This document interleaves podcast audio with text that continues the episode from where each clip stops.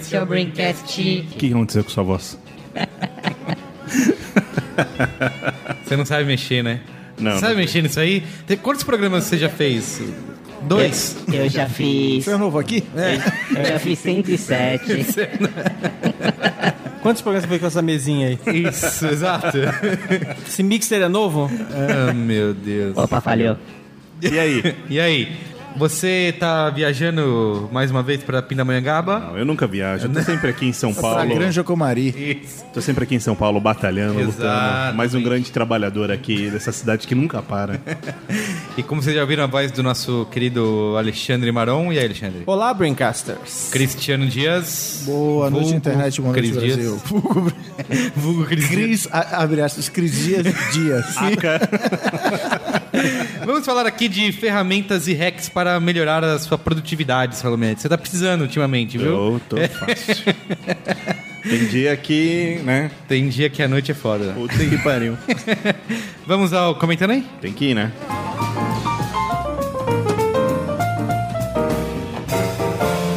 Comentando os comentários.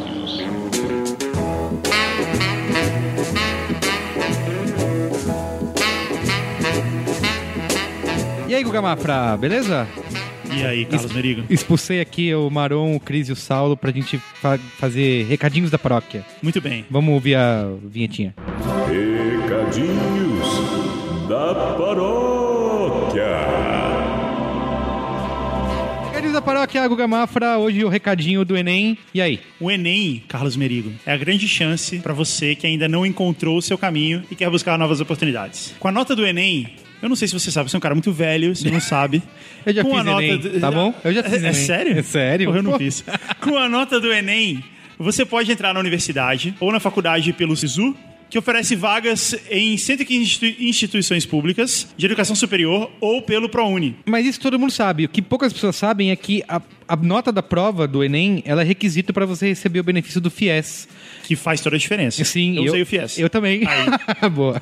Participar do programa Ciências Sem Fronteiras ou ingressar nas vagas gratuitas dos cursos técnicos do Sisutec. Isso aí. Então é o seguinte, você tem que ficar ligado agora, não deixar a oportunidade passar, porque, como a gente já falou, o Enem é o caminho de oportunidades de crescimento, então o site, Carlos Merigo, é caminhodeoportunidades.mec.gov.br. Exato. E as inscrições vão do dia 12 de maio ao dia 23 de maio.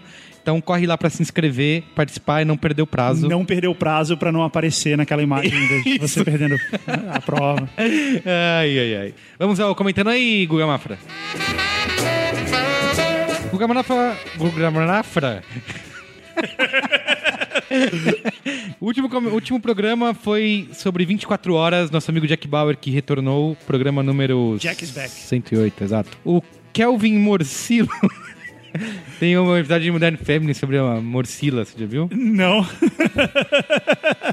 Que é basicamente conta para nossa audiência, por favor. Que é basicamente a, a Glória, a nossa querida Sofia Vergara. Aham. Ela, na Colômbia, a mãe dela faz a morcila, que são é, linguiça de sangue, basicamente. Ah, que delícia. Isso. E, a e ela obriga, por exemplo, o Jay num episódio a comer a morcila porque ele tem nojo. E aí você fez um bullying aqui com o nosso amigo Kelvin para milhares de ouvintes. Parabéns. Isso. Comentário do Kelvin Morcilo sobre você citou no programa, Gustavo Daquino, que eles deveriam juntar o Jack Bauer com o nosso querido John McClane. John McClane. Isso. E ele falou que aqui ele citou, citou na Wikipedia, e citar na Wikipedia é verdade, né? Claro. Que em junho de 2010 eles cogitaram criar um filme. eh, Não, não, não, não, não, não, peraí, peraí. Lê o e-mail como tá escrito aí. Não, lê, lê você, eu não vou pro- exibir minha pronúncia em inglês ao vivo e a cores aqui. O cara mandou, o Kelvin Morcilo mandou um e-mail em inglês pro comentário dos comentários e você ainda assim. se- Quem que seleciona essas coisas, cara?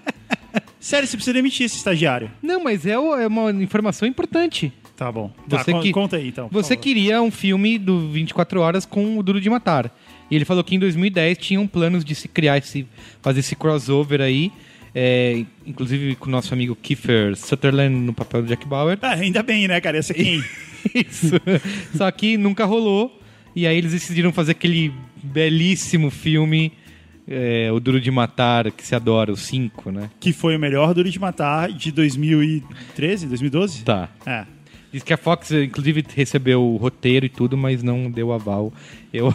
Então, cara, eu falei acho que isso, eu, eu fiquei emocionado de ter recebido esse e-mail do nosso amigo Kelvin, mas eu acho que não seria. Porque assim, o, o John McClane é um cara que tá sempre de bom humor, né? Sim. Ele tá descalço, pisando no caco de vidro, pulando em cima de um prédio, amarrado numa mangueira de, de bombeiro, usando uma metralhadora. E tá se divertindo E ele tá cacete. se divertindo, cara. Ele tá feliz, assim. Ele é um cara que não tem tempo ruim com ele. Ele tá todo sujo. É esporte. É. E ele tá lá, numa boa. E fica aí, motherfucker e tal. E, e o, e o Jack Bauer não, cara. O Jack Bauer é um cara amargurado. Tá, de- é um cara tá depressivo. depressivo. Porque ele é o Midas da morte, né? Tudo que ele encosta morre. É pior, cara. Sabe por que ele tá sendo depressivo?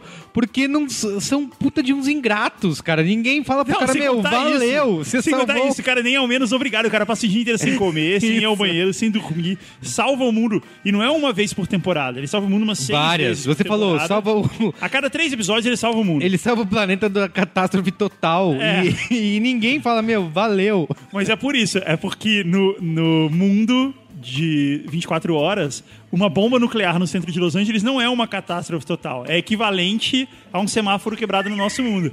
É um incômodo ali no, no dia. Pessoal fica chateado, atrapalha um pouquinho os, ne- os negócios. Duas horas depois. A tá vida normal, continua, né? É por isso, é ele que não se toca disso. Sim, aqui enquanto em São Paulo tem greve de ônibus e a cidade para, lá a bomba atômica é. Normal. É uma terça-feira. Nem cancelou a aula. Normal. Lê o próximo comentário aí, Gustavo. Renato Veiga, economista e contador, 44 anos, Curitiba, Paraná. Mais uma vez, o Big Data do Braincast agradece as informações. Prezados Braincasters, estou escrevendo para comentar dois pontos do último programa. Com relação ao seriado. Se tiver mais de dois pontos, eu vou cortar o terceiro. Com relação ao seriado 24 Horas, concordo com muito do que foi comentado no episódio. Consegui assistir as duas primeiras temporadas, mas desisti no começo da terceira. O Jack Pô, Bauer. perdeu a melhor, É, que é a quarta. que é a É a quinta. quarta. É a quinta. O Jack Bauer abusa de uma maneira tão absurda da prerrogativa de que os fins justificam os meios. Não, que isso? Que ele dá choque no cara o fio do abajur. o Jack Bauer ele é tipo o Jack Chan da tortura, sabe? Igual o Jack Chan consegue bater no cara com panela, qualquer coisa que tiver à mão. O Jack Bauer ele entra numa sala e ele consegue ver quadro, tortura, prato de bateria, tortura, microfone, tortura, putz. Maneiras criativas É. de se torturar. O Jack Bauer abusa de uma maneira tão absurda da prerrogativa de que os fins justificam os meios e a filha dele é tão burra, é mesmo, que eu perdi a paciência. Na realidade, eu decidi escutar o episódio para ver se encontrava razões para voltar a assistir. Não encontrei, vou deixar na geladeira mesmo. A gente falhou miseravelmente como Exa- podcast agora. Exatamente. O outro ponto foi o comentário do Guga enquanto lia o e-mail do ouvinte Frank. Frank Too Good. É, exato. Eu concordo com o ouvinte quando ele diz que as leis poderiam ser substituídas por honestidade e bom senso. Foi aí que o Guga disse. Mas bom senso, cada, com a minha própria voz. Mas bom senso, cada um tem o seu. Sinto discordar do sempre correto Guga, mas Nossa, bom senso é bom senso. O que é relativo é a ética. Você tem a ética do presídio, por exemplo, segundo a qual um preso que mente pode ter sua língua cortada fora. Eu sei que foi um exemplo extremo. E isso não passa a ser correto. Eu queria muito saber a história de vida do nosso amigo Renato Veiga. pra ele saber isso. Já o bom senso diz que algo assim não é certo e pronto. Eu posso ignorar o bom senso, mas não posso transformá-lo como pode acontecer com a ética. Eu, eu discordo de você, eh, Renato. Eh, we have to agree to disagree. Eu sei que o assunto é controverso, mas não consegui deixar de emitir a minha opinião. Um grande abraço a todos.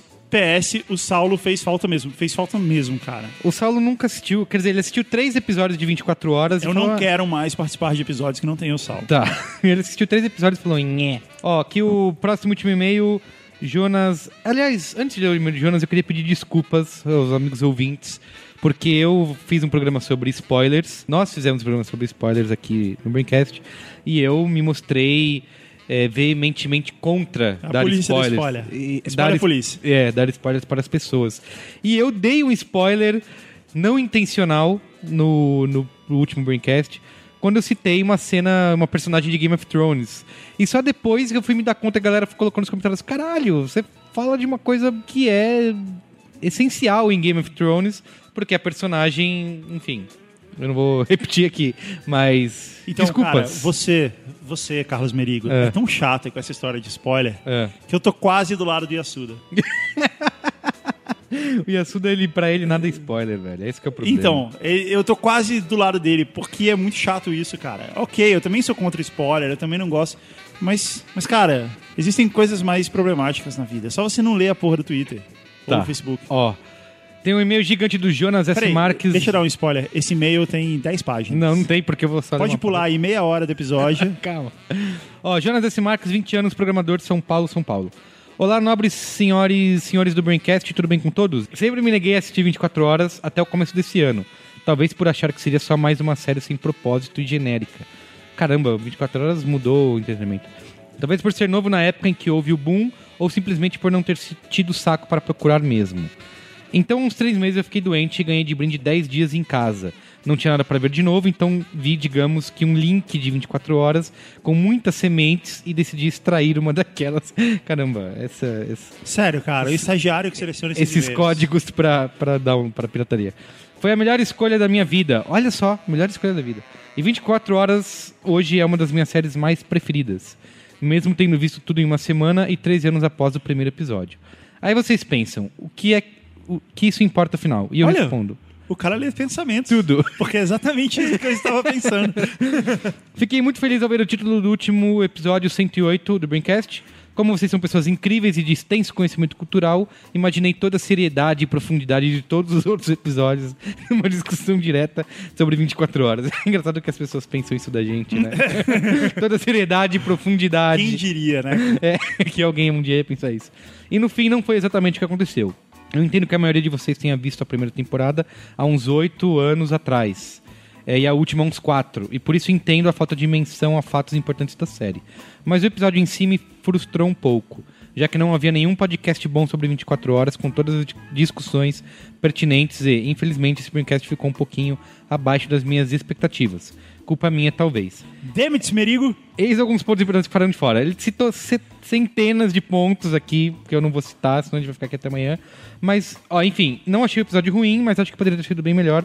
Vocês se prenderam muito a discussões estéticas e comerciais Cara, da você série. lê o e-mail dele e aí chega na parte onde ele fala das coisas que ele achou erradas no programa. É- é onde ele gigante. realmente tá comentando É nos gigante. comentários. Aí essa parte Calma. você pula. Não, eu quero, eu vou comentar o comentário. Ah, tá. E fizeram que eu, o que eu acho que deveria ser o foco era o esperado por todas as pessoas que viram 24 horas. Era uma discussão profunda sobre a atuação e o simbolismo de cada um dos mais importantes personagens da série, como foi feito com o episódio sobre Breaking Bad. Mas faz parte. No fim, vocês continuam sendo incríveis e o Braincast também. Abraço a todos, sucesso. É, uma coisa que eu acho que a gente tenta fazer, a proposta, inclusive desse programa sobre 24 horas, não é ficar relembrando todos os pontos da série, até porque são oito temporadas, nona com essa que tá passando, e eu acho que a nossa intenção é discutir exatamente isso que ele reclamou, que é um pouco mais do da parte comercial, da estética, é, da recepção de, de público, de crítica, se isso continua tendo espaço no nosso mundo hoje, do que ficar citando, talvez episódio por episódio. A gente até fez um resumo, né? Fez um, um review temporada por temporada, mas acho que seria um programa longuíssimo e chato se a gente ficasse só citando é, cada detalhe da série, né? E, e assim, eu também não. Eu tava falando, discutindo isso com o Guga aqui antes de começar, que eu não sei se 24 horas demanda todo esse pensamento de simbologia e etc e tal. Acho que é mais uma questão de formato e de entretenimento. O que, que você acha, Gustavo? Eu acho que ele tem alguma razão. É. Nosso amigo. Você tava lendo os pontos tava, que ele tava comentou? Lendo, tava lendo. Jonas Marques, de Cita 20 um. anos, programador de São Paulo. Cita um. Eu acho que de fato a gente podia ter falado de alguns pontos. A verdade é que 24 horas tem cenas que são épicas. Sim. Épicas. Citamos várias. E a gente acabou falando muito mais de toda, é, toda a importância Da série, artística isso. da série. E, enfim, a gente falou muito mais de coisas abrangentes do impacto que a série teve e tal. E talvez tenha faltado um pouco a gente falar dessas cenas épicas que são geniais, cara. Porque assim, tem muita coisa em 24 horas que é o que a gente sempre quis que acontecesse. A gente tava aqui zoando é, a explosão do centro de Los Angeles, a bomba atômica no centro de Los Angeles, que em duas horas se resolveu. E beleza, essa parte é engraçada. Mas o fato é que que outros filmes uma bomba atômica realmente explode em Los Angeles? O cara sempre consegue evitar que ela exploda. E, e não, cara, e no, no 24 horas as desgraças acontecem. Mas citamos, velho, várias cenas. Talvez muito com o que acontece com Game of Thrones hoje, sabe? Que não acredito que esse cara vai morrer. Pá, o cara foi lá e morre. Sim. Mas eu acho que, como já diria Sopranos, é, lembra quando é a forma mais baixa de conversa. Então, eu acho que é muito mais legal você discutir o legado, a importância, é, do que ficar falando, ah, lembra daquele episódio, lembra daquela cena, lembra de não sei o quê. Então, eu acho que tem, tem mais conteúdo aí do que simplesmente ficar citando, porque eu acho que é mais legal a pessoa assistir do que né, ficar. Não? É um bom ponto, Carlos Mirigo. Eu acho que você também tem, tem razão no que você está dizendo. Quando você, Mesmo. di- quando você diz isso, nós evoluímos, o Guga Mafra. Eu acho também, cara. Eu acho que. Eu, eu acho que a gente podia ter um pouco mais disso, mas você tem razão no que você está falando. Tá É- é- a, a discussão fica mais interessante. Ainda mais porque a gente tem um olhar. é, embora Jack Bauer seja muito vivo em nossos corações e mentes, Exato. é, faz tempo, né, que parou de passar. Foi Faz, quando? quatro anos. Quatro anos já. Isso. E, e a gente tem agora um certo distanciamento, né? De ver isso. Tanta É. coisa que veio depois. Teve Homeland Boa. depois, três temporadas. Eu acho que é justamente Bad, essa comparação, a gente tem isso. Game of Thrones, É. tem isso. E aí a gente consegue ver isso com essa certa distância. Agora, eu acho, como a gente falou aí no outro e-mail, eu acho que a gente falhou como podcast, porque a gente não criou nesse ouvinte aí a, a vontade de assistir as outras temporadas. Não, esse ouvinte é fanático, É, assistiu tudo, mas, no caso o. do Jonas, ele já é. tinha visto tudo, então... Isso. Mas o caso Então- do Renato, né, que não quis ver, isso realmente é, um é problemático. Sabe o que eu acho mesmo? A É. gente devia fazer um outro programa sobre 24 horas. Faremos. Ô, Guga, agora vamos ao programa, você vai embora, tá? Não, Você eu vou embora porque Isso. vocês não entendem porra nenhuma do que vocês vão falar eu não quero participar disso. Isso é uma forma de protesto, é isso? Não. Tá. Adeus. Ô, Cris Dias, você, como sugeriu, bem sugeriu... Como dono da pauta? É, como dono da pauta, porque nós vivemos discutindo isso, né, sobre até no- em alguns programas anteriores, a gente já falou bastante de ferramentas de produti- produtividade, citamos aplicativos, a gente fez um programa uma vez sobre reuniões, né, como reuniões são tóxicas, a gente falou um pouco disso também, e outro dia a gente foi até discutindo, ah, que aplicativo você usa para tal coisa, e acho que essa é uma, hoje é um programa pra gente né, citarmos vários. Programa da categoria Grande Qual é a Boa. né? Isso, Qual é a um grande de calor duas boa de produtividade. Mas eu acho que antes da gente chegar nessa listinha, eu acho que a gente podia falar algumas coisas que você mesmo já tinha, como eu falei, citado anteriormente, que é vários hackzinhos e várias dicas para aumentar a sua produtividade. Como, por exemplo, uma vez você me falou, que leu em algum lugar, sobre e-mail. Se você pode responder aquele. Ah, resolver sim. aquilo em, em dois minutos, então faça imediatamente e não deixe para depois. E eu tenho tentado fazer. Tem um, tem um livro que, putz, já, de- já deve ter mais de 10 anos, é, que chama Getting Things Done. É, em português, acho que ele tem até dois títulos de tradução, Um certo e outro errado. um certo e outro errado. É, que é muito isso. É, é, tem, e isso é uma, uma categoria literária né, de longa data, muito antes da internet, que é de produtividade, você organizar seu tempo e tal. E o Getting Things Done, inclusive, ele foi. Ele tem toda uma metodologia para a internet, tipo, organize sua pasta de papel de documento e tal. Mas logo que surgiram os blogs, é, a galera foi muito atrás porque ele tem- tinha uma, uma organização de, sei lá, um número de folders assim, é 42 folders, que é um para cada dia, ou 43, um para cada dia, um para cada mês, aí você vai organizando e tal. E a galera foi muito, muito em cima disso. E ele tem então essa regra que serve para o e-mail. Se você é, puder responder aquele e-mail em dois minutos, é, responda, senão você bota numa caixa. Aí você tem todas umas regras de arquivar e. Enfim, para você resolver aquilo Sim. depois.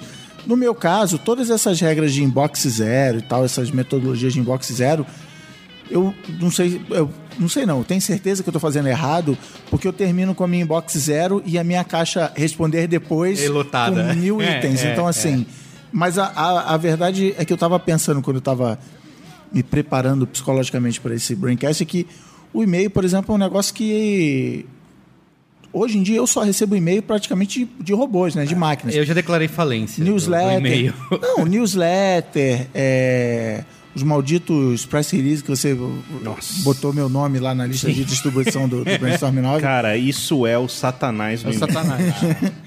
Mas Press assim, eu não release, recebo... press release, e se você tiver escritório e eles souberem, eles vão ligar pra perguntar se você recebeu Ah, é, não, e. Isso, entra, é no, verdade. entra no Messenger. É, e aí, recebeu? recebeu e-mail? Tá? Não, bloque. pá. É, então, assim, eu hoje em dia recebo muito, muito pouco e-mail é, de, de pessoa física. Foi até engraçado, eu, eu viajei agora com a Ana, minha mulher, e ela me mandou um e-mail. Não esquecer de tirar o passaporte do cofre. Eu li esse e-mail no Brasil. Eu falei assim: você mandou. que ela, ela pensou, pô, o cara vê o e-mail dele toda, Toda hora. hora, vai ver Não, isso. não vejo, entendeu? É, Tem o, o- Sabe de nada, inocente? É, o e-mail realmente é uma, é é uma rede social decadente. eu não esqueci meu passaporte. Não esqueceu. É, Boa. se você chegou no Brasil. Mas olha, essa, essa coisa de responder, se eu, essa regrinha dos dois minutos, né? Então, poxa, peraí, se eu não posso responder em dois minutos, coloca numa pastinha e tal. não responde nunca mais. Eu tenho, eu tenho uma. É a regra do sal. Cara, eu tenho uma regra muito, muito simples na hora de responder e-mail, que é. O que é realmente importante, eu eu respondo na hora. O que é- não é tão importante, Nunca baixo, mais. eu respondo um dia. Pelo seguinte, é, a velocidade que, que você responde é a mesma velocidade que a pessoa vai responder de volta. Ah, sim. Quanto Então, mais e-mail você se você mandar, mais e-mail rápido, você vai responder. responde Exato. É. E eu, e eu já percebi que isso é um ping-pong. é, cara, é, é muito pesado. É, e-mail deixou assim, eu efetivamente, e-mail, é, é, eu só falo com as pessoas, eu só uso e-mail é, é, de trabalho. É, O e-mail pessoal acabou, porque eu- com os meus amigos eu falo É, pela, com pela, por é WhatsApp, verdade, é pelo verdade. Facebook, Getalking. é, Gtalk, Mas até de é, trabalho, você, é, tem muita gente usando, por exemplo, grupo de Facebook ou que a gente usa aqui, Google Docs. Uhum. Até isso. Tipo, e e eu- o que eu tava lembrando é que de vez em quando aparece um, um programa e fala assim: não, vamos reinventar o e-mail, o matador Uhum. do e-mail.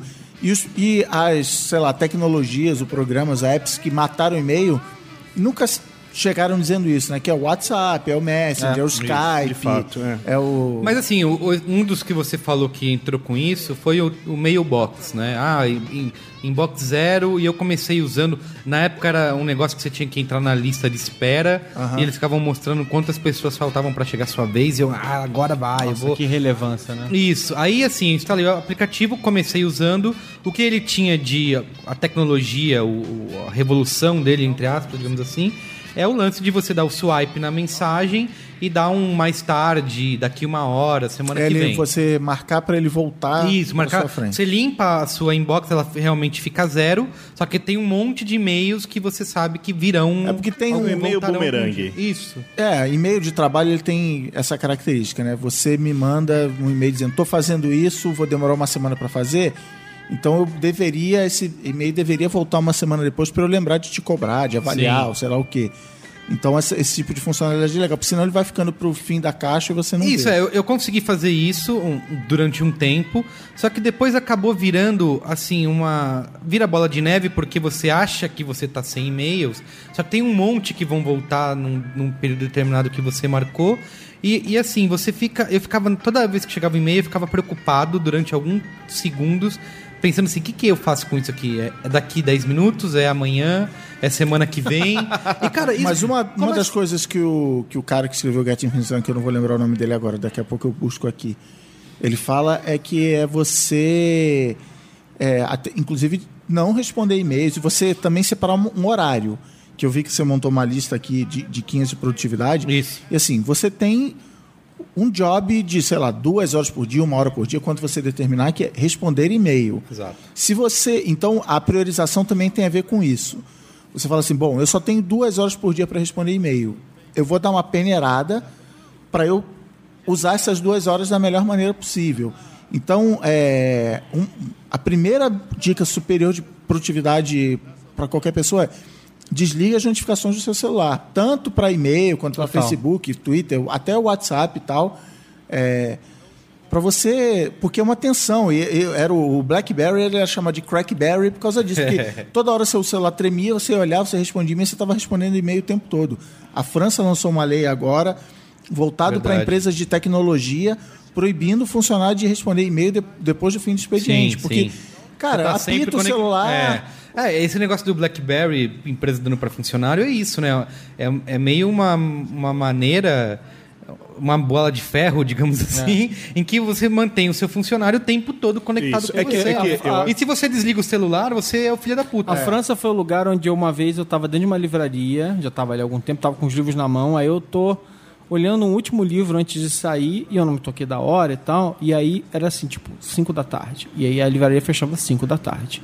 Eu tava fazendo uma pergunta pra vendedora, e aí eu tava assim, então, esse livro é isso? É, esse livro é isso? É, e tem aqui, não sei o que lá? Tem. E tem não sei o que, não sei o que lá? Eu não posso te responder mais. Como Caramba! assim? Deu 5 da tarde. Que isso? Não tô, não tô dizendo que todo lugar é assim. Tá. Mas foi o único lugar França. no mundo. Não, foi, não, não, não, não tô dizendo todo- que todo, todo lugar na França é assim, mas foi o único lugar do mundo que isso me Não, a aconteceu. gente entendeu. Eu Você não gosta de francês. Tudo, tudo Você bem. e o Azagal tem problema. Cara, mas é- esse negócio do, do mailbox, eu, eu nunca gostei dessa coisa do e-mail boomerang.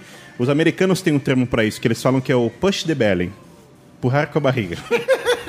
Lá na América. Lá na América. Então, eu the belly. Não, Mas falando sério, porque, cara, no final das contas, eu me lembro é, que virou uma- um frenesi das pessoas ficarem tweetando aquela foto do tipo... É, um box zero. tá. E, cara, Um zero. enquanto a gente conversa, meu, meu Gmail tá aberto e tá escrito assim, parabéns, você leu todas as mensagens da sua caixa de entrada. faço isso. Quer dizer, é, é, eu acho que assim, no final das contas, as ferramentas elas só reinventam o que já, já existe. uma- E às vezes você entra num- numa loucura de. Você não tá, por exemplo, de- supostamente eu não estou conseguindo me organizar no meu Gmail. E eu falo, não, agora o mailbox vai ser a salvação para os meus problemas. Mas será que é o mailbox? Ou será que são os meus comportamentos com a minha É, caixa sim. de A e-mail? vida. Na vida. É. É, Mas tem o, o Mailbox ele fazia um negócio legal, eu, nu- eu nunca usei, mas eu lembro de ter visto no vídeo, que é um, é um truque legal, que ele deixa os e-mails com mais cara de chat. E o que, que isso gera? Que as mensagens fiquem mais curtas. Que um grande problema do e-mail é que as mensagens. Porque o e-mail veio da carta, então é um memorando, é uma coisa maior e tal. E uma coisa que eu acho que a gente já falou em algum programa aqui, que é assim: o, o ônus está todo em quem recebe o e-mail, quem vai responder o e-mail. Então, tipo, eu mando um e-mail para você e falo assim: Merigo, qual é a pauta do próximo programa? Eu, eu gastei uma frase e agora você vai passar duas horas escrevendo um documento para me responder. Exato. E aí, duas horas depois, você me manda o documento e fala assim: não, mas não era nada disso. Entendeu? Então, assim, é, é por isso que o- os messengers da vida, do, do MSN, o Skype, o WhatsApp, venceram essa guerra, porque, assim, cara, é uma troca de mensagens rápida que você chega mais Ela é rápido, mais ao- simétrica. vai direto ao Ela é menos ponto. assimétrica, né? E, e- e- ah, ah, não, beleza, entendi. Agora eu vou pro- é, preparar aquele documento e te enviar e fazer um PowerPoint, fazer um Word e tal. Então, assim, o e-mail ficava muito com cara de memorando. Isso. Se você assiste Mad Men, tinha aquele andar inteiro de secretários, elas basicamente ficavam escrevendo cartas É. ali. Elas eram e-mail. Então, assim, era um trabalho gigante, era um memorando, precisava circular, copiar e tal.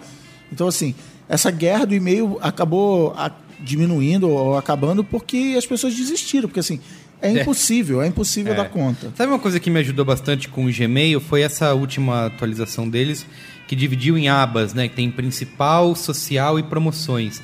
As, as duas abas social e promoções, que vem uma cacetada de Eu nem e-mail, olho eu nem olho, eu deleto direto, eu seleciono tudo e deletar, eu nem vejo o que, o que tem lá. E eu acabo me concentrando só na principal. É, a inbox e ainda assim é prioritária, a inbox prioritária me salvou a vida. Foi que fez eu não me matar por causa dos press release até eu criar todos os filtros. Mas, Vocês chegaram a usar aquele Unroll Me, que era... ah, pra se- É, te tirar de um monte de... Porque aí tem coisa que você nem imagina que você recebe... Não, eu fui um Eu usei, ele mesmo. me tirou um monte de assinatura, mas eu, hoje em dia tenho o hábito de, assim, qualquer coisa que vaze pra minha principal é, que eu não quero, eu, já, eu imediatamente já desassino e acabou. Eu tô, eu, eu tô me dando É, o eu trabalho de gastar esse sim, tempo. sim. Cara, eu tento fazer, criar filtros no Gmail, para o Saulo citou essa questão Eu de faço assessoria. Só que, meu, não dá conta. Porque, assim, tem muito mais assessoria do que... Sim. Mas aí, Troca. eu, mas aí o que eu faço, Carlos Merigo? É que eu tô. Acabei de abrir meus filtros enquanto conversamos.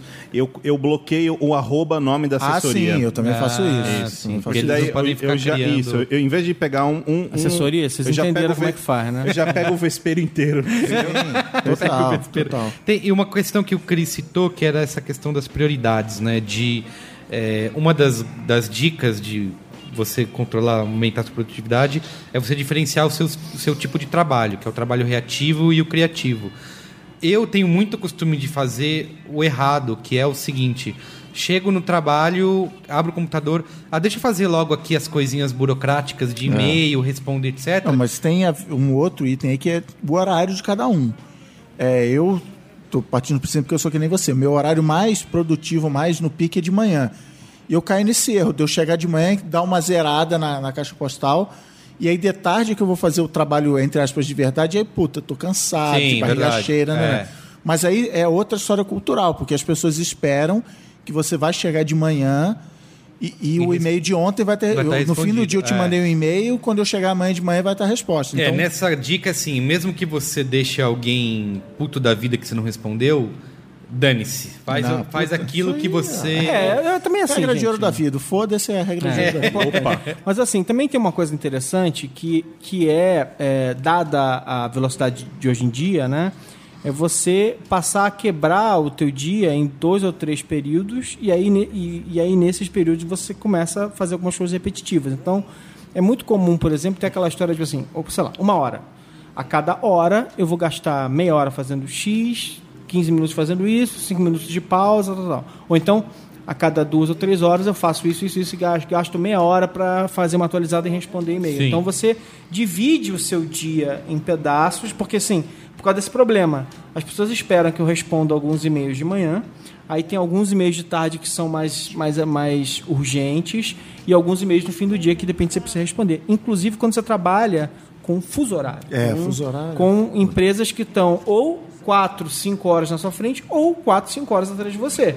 Basta um- você trabalhar com a Califórnia Sim, e com já a, a acabou com a Europa, sua- você já está você já tá com problema. Cara, então eu trabalho, eu trabalho com galera do mundo inteiro. Eu tenho pena da galera da Ásia. Tem uma, uma colega minha que é de Singapura. Ela tá sempre. Eles ela tá sempre viraram do- ocidentais. É, não, ela tá sempre do lado errado de todo mundo, assim. Ela, coitada, ela. Tem um, um método que eu já tentei usar e eu não. É, Tudo que eu vou falar aqui ao longo do, do, do- das- Você não usa. dos próximos Você não consegue minutos, usar direito. É, eu não tenho disciplina pra usar. Caralho, você, desculpa, você me deu uma ideia muito boa. Vamos ami- abrir um grupo, assim, vigilantes do e-mail. E- Não, que é uma. Eu tentei usar é a técnica do Pomodoro, sabe? Que é o. O reloginho. Isso, o reloginho. Que o ca... Assim, o cara inventou isso e criou um reloginho na forma de tomate para ganhar dinheiro.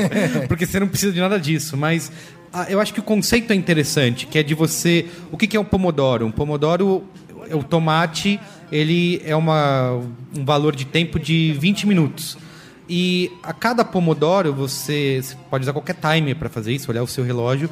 A cada 20 minutos você tem 5 minutos de, de intervalo. E a cada quatro pomodoros, que são quatro eh, períodos de 20 minutos? de 20 minutos, você tem um tempo maior de intervalo, que pode ser de 15 minutos ou meia hora. E isso é uma forma de você tentar controlar, por exemplo, você escrever um texto, um artigo. E você define, ah, eu vou gastar com isso aqui seis pomodoros, Aham. e você vai a fundo realmente para usar todo Tá. esse período de tempo escrevendo. É. legal, eu acho o conceito muito interessante, só que comigo, pelo menos, não funciona. Mas, por exemplo, Mas você sabe por que, que é um pomodoro? Por quê? Por quê? E por que, que o período é de 20 minutos? Ah. Porque se fosse mais de 20 minutos, seria tomate. Ah, vai se ferrar. Maronada. Vai se... Tudo bem, o placar de maranadas essa noite já está em um. Mande, mande sua aposta. Quantas maranadas teremos? Então agora eu não faço mais piada nenhuma. Cara, eu, muito, eu prestando atenção, achando que era sério. Eu falei, e agora? Que que... Eu achei, o, eu achei o nome do sujeito aqui, David Allen, e o nome em português, se não me engano, é Arte de Fazer Acontecer, do Getting Things Done. E é engraçado que uma das coisas que ele fala no livro é assim: não marque todas as suas tarefas no calendário. Tipo, escrever o post da semana, terça-feira, de 4 às 5. Sim. Ele fala assim: você tem que ter uma lista de to-do e essa lista vai indo de um dia para o outro. O que você não conseguiu fazer vai indo de um dia para o outro, você se programa e tal. Mas eu, é, ano passado, fiz um outro, um, sei lá, um curso de motivacional, produtividade, etc., lá na firma. E, a, e eu tô seguindo a regra que a, a apresentadora, a professora falou, que eu, para mim funcionou melhor. Eu faço o contrário disso.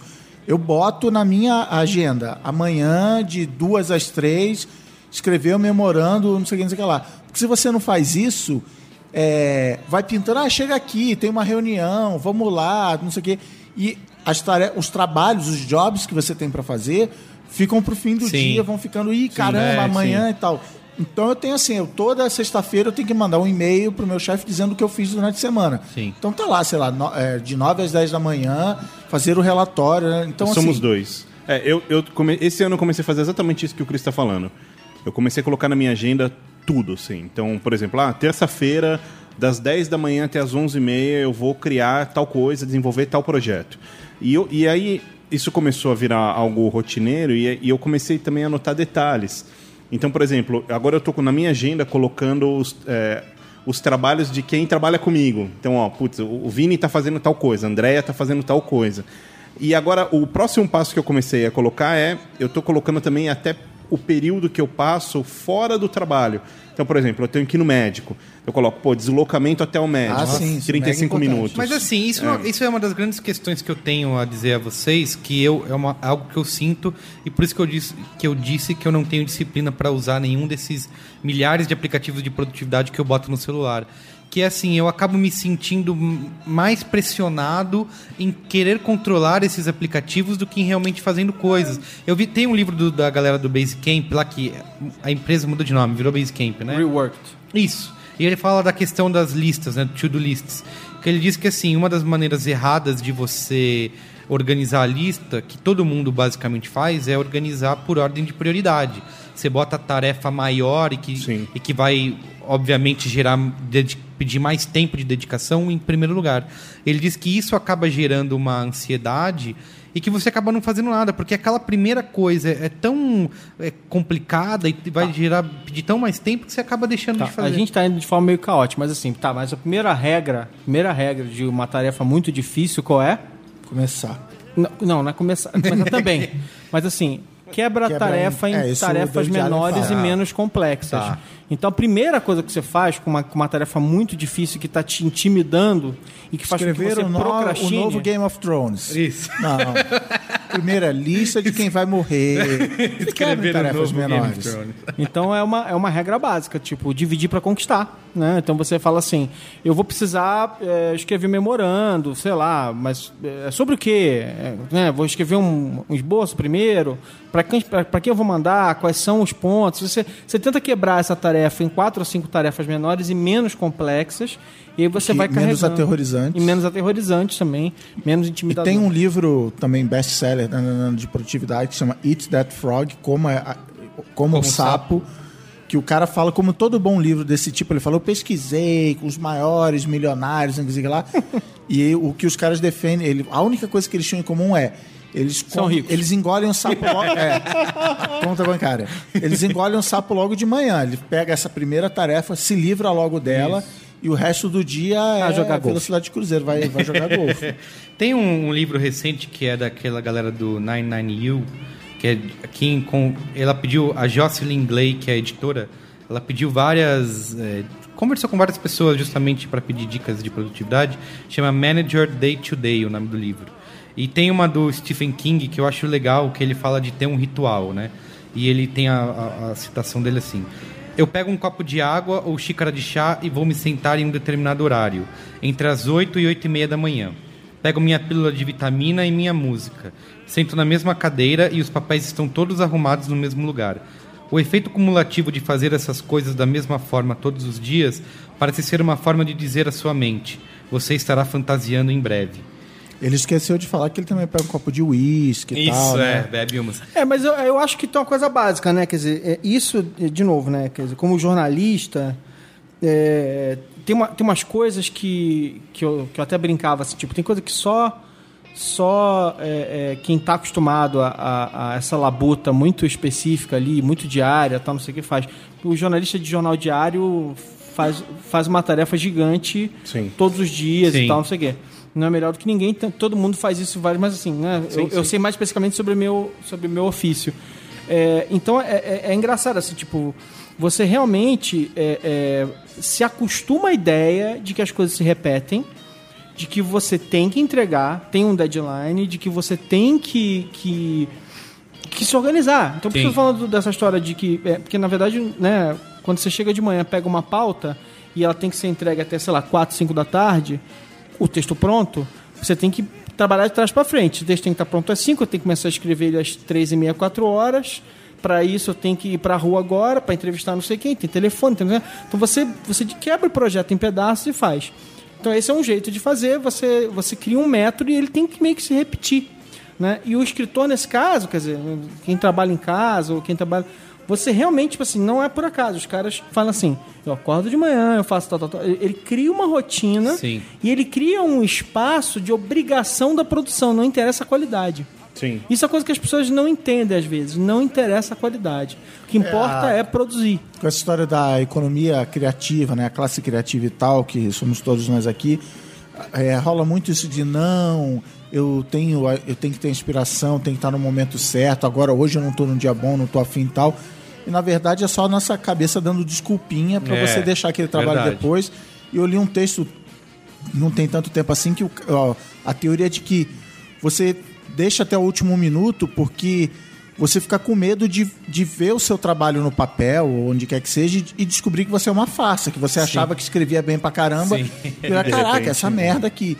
Então você fica enrolando até não dar mais tempo e aí você escreve qualquer porcaria E e aí- aí, realmente Aí fica é ruim e verdade. tal.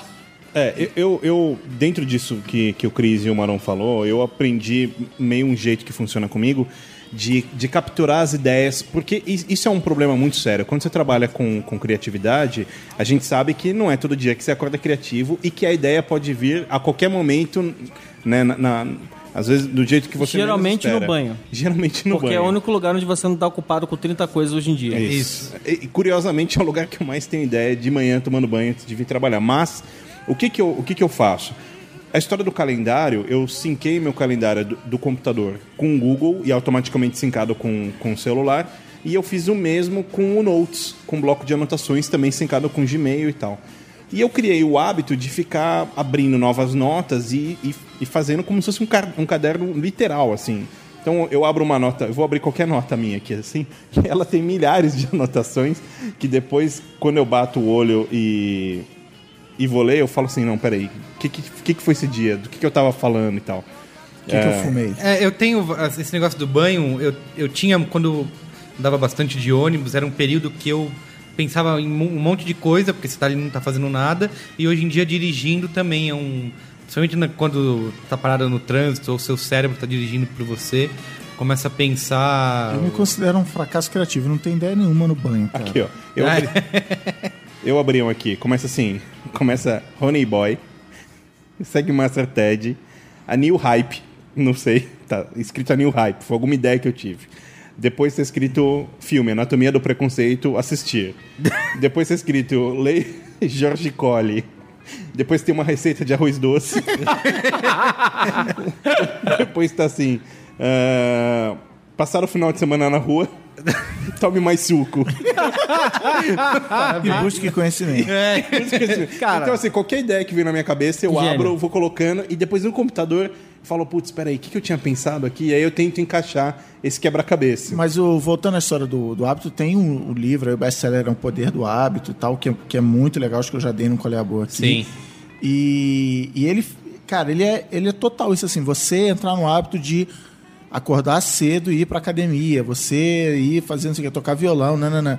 E aí ele conta a história do Michael Phelps, que ele, antes de cada lá, prova de natação, ele cumpre um ritual do tipo assim, ele escuta a mesma playlist de música, com as músicas na mesma ordem, e ele visualiza. Então, assim, como toda vez que ele faz isso, o fim da história é que ele vence a prova, então o, o corpo dele vai se acostumando. Não, beleza, então eu vou fazer isso, vou, vou dar abraçada nananã, e vou vencer a prova. E aí tem a história de que uma vez entrou água no óculos dele e tal, e ele nadou às cegas, e ele esticou o braço na hora certa, porque, tipo assim, o corpo dele já estava acostumado a fazer aquilo, e ele venceu a prova e quebrou o recorde, sei lá o que, que ele fez.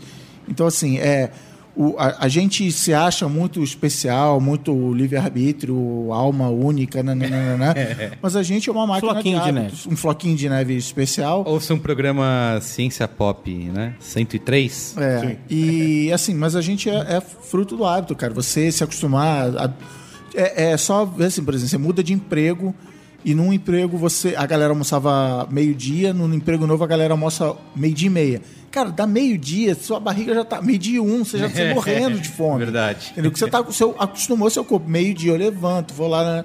Então, assim, é. é é Cara, um e eu hábito, perdi cara. a conta de quantos trabalhos novos eu entrei. E nas primeiras duas semanas, tudo que eu queria fazer era sair de lá. Tipo, meu, aqui não, não deu certo, não é aqui que eu quero ficar. Aí passam, sei lá, dois, três meses, você, putz, que lugar legal, eu já pensei em sair daqui. Olha só. Eu queria. Fala. Não, o que eu ia falar é que também tem essa coisa de. o velho ditado da humanidade que a grama do vizinho é sempre mais verde, né? E aí eu queria perguntar se os senhores se consideram produtivos, porque assim, com tudo isso que eu tenho feito, eu acho que eu tô melhorando esse ano, eu sempre olho algum amigo, alguém, eu falo, caralho, como ele consegue, sabe? É, tipo, amigos, sei lá, o Ronaldo, por exemplo, acorda 5 da manhã e vai É. pro parque, aí corre, e aí já vai pra agência, faz três campanhas de manhã, e aí vai almoçar na puta que eu pariu, volta em 40 minutos, Ó, faz mais cinco campanhas. E o aí, Jack Bauer acorda 5 Cara. da manhã, toma café, salva o presidente, Salva- salva o país. Isso, Exato. salva a nação e. é, cara, então, os senhores se consideram os ilustres cavaleiros? Depende, tem época que sim, tem época que é um desastre. Mas, é, mas, de novo, mas eu acho que rotina é um negócio impressionante. Você ter rotina, porque a- a- quando você tem rotina, você até reage melhor à quebra da rotina, porque você ficou tão preparado para resolver as coisas na, na, na- na rotina básica que você fica mais, mais certinho. Eu, mas eu, eu acho que para mim tem que ser, é- é- eu adoto simplicidade eu adotei uma, uma combinação de, de, de, de, de poucas ferramentas que funcionam para mim. Então, eu basicamente eu uso agenda, a agenda do celular, e é sincronizada com a agenda do Sim. computador e tal, não sei o que. Eu uso iPhone, né? Então, eu uso a O agenda. Saulo não, porque ele falou o meu celular, ele não falou meu iPhone. Então ele não usa iPhone. Mas eu uso a agenda, eu uso. E, na- e não, e não é só isso, né? A minha agenda ela sincroniza o Google, porque eu uso o Google para 300 milhões de coisas. Então ela sincroniza o Google, sincro- sincroniza o Outlook do trabalho. Então tá tudo ali meio que unificado num lugar só. Então a agenda para mim é extremamente importante e eu já perdi compromisso porque eu falei assim, é, porque ou eu esqueci de colocar na agenda, eu perdi, perdi hoje em dia eu não confio, hoje em dia eu sou muito mais ocupado do que antigamente, eu não, não dou mais conta de falar assim, ah, eu lembro, não, segunda-feira, Não. três da tarde, não, acabou, isso aí, eu tô velho, idade vai tipo, acabou. chegando. É, mas, mas além disso, tipo, às vezes até assim, tipo, então, você combina com a pessoa e aí a pessoa fala assim, não, tá bom, vou te mandar um convite. Ela não mandou, amigo. Eu já falei Já assim, olha, desculpa, eu não fui, mas assim, realmente não estava na minha agenda, eu não sei, não vou, não, não vou estar lá. Não, não tem como estar. Eu, eu realmente sigo a minha agenda e, e levo ela a sério, né? Então a agenda é super importante. Eu levo, eu queria entrar, pra gente entrar na nossa Feriado parte... não conta. Não, mas peraí, deixa eu responder Fala, a fala, pergunta opa, do desculpa, colega. desculpa. Eu vareia. Tem dia que eu, que, eu, que eu olho e falo assim, caramba, hoje eu fiz coisa pra caramba. Inclusive, um dos hábitos que eu passei a ter é anotar. é, porque às vezes chegava no fim da, fim da semana e falava, caraca, eu não fiz nada. E aí eu olho essa lista e não, fiz esse monte de coisa aqui de manutenção e tal, mas se eu não tivesse feito isso, o mundo tinha desabado. Tem dia que eu falo assim, caraca, hoje eu enrolei bonito, principalmente fim de semana, onde chega no, no- por exemplo, esse feriado eu falei, caramba, quantas horas de videogame eu joguei esse fim de semana e não fiz porra nenhuma. Não joguei nenhuma hora de videogame esse fim de semana. Não, eu, Eu matei uma galera hoje.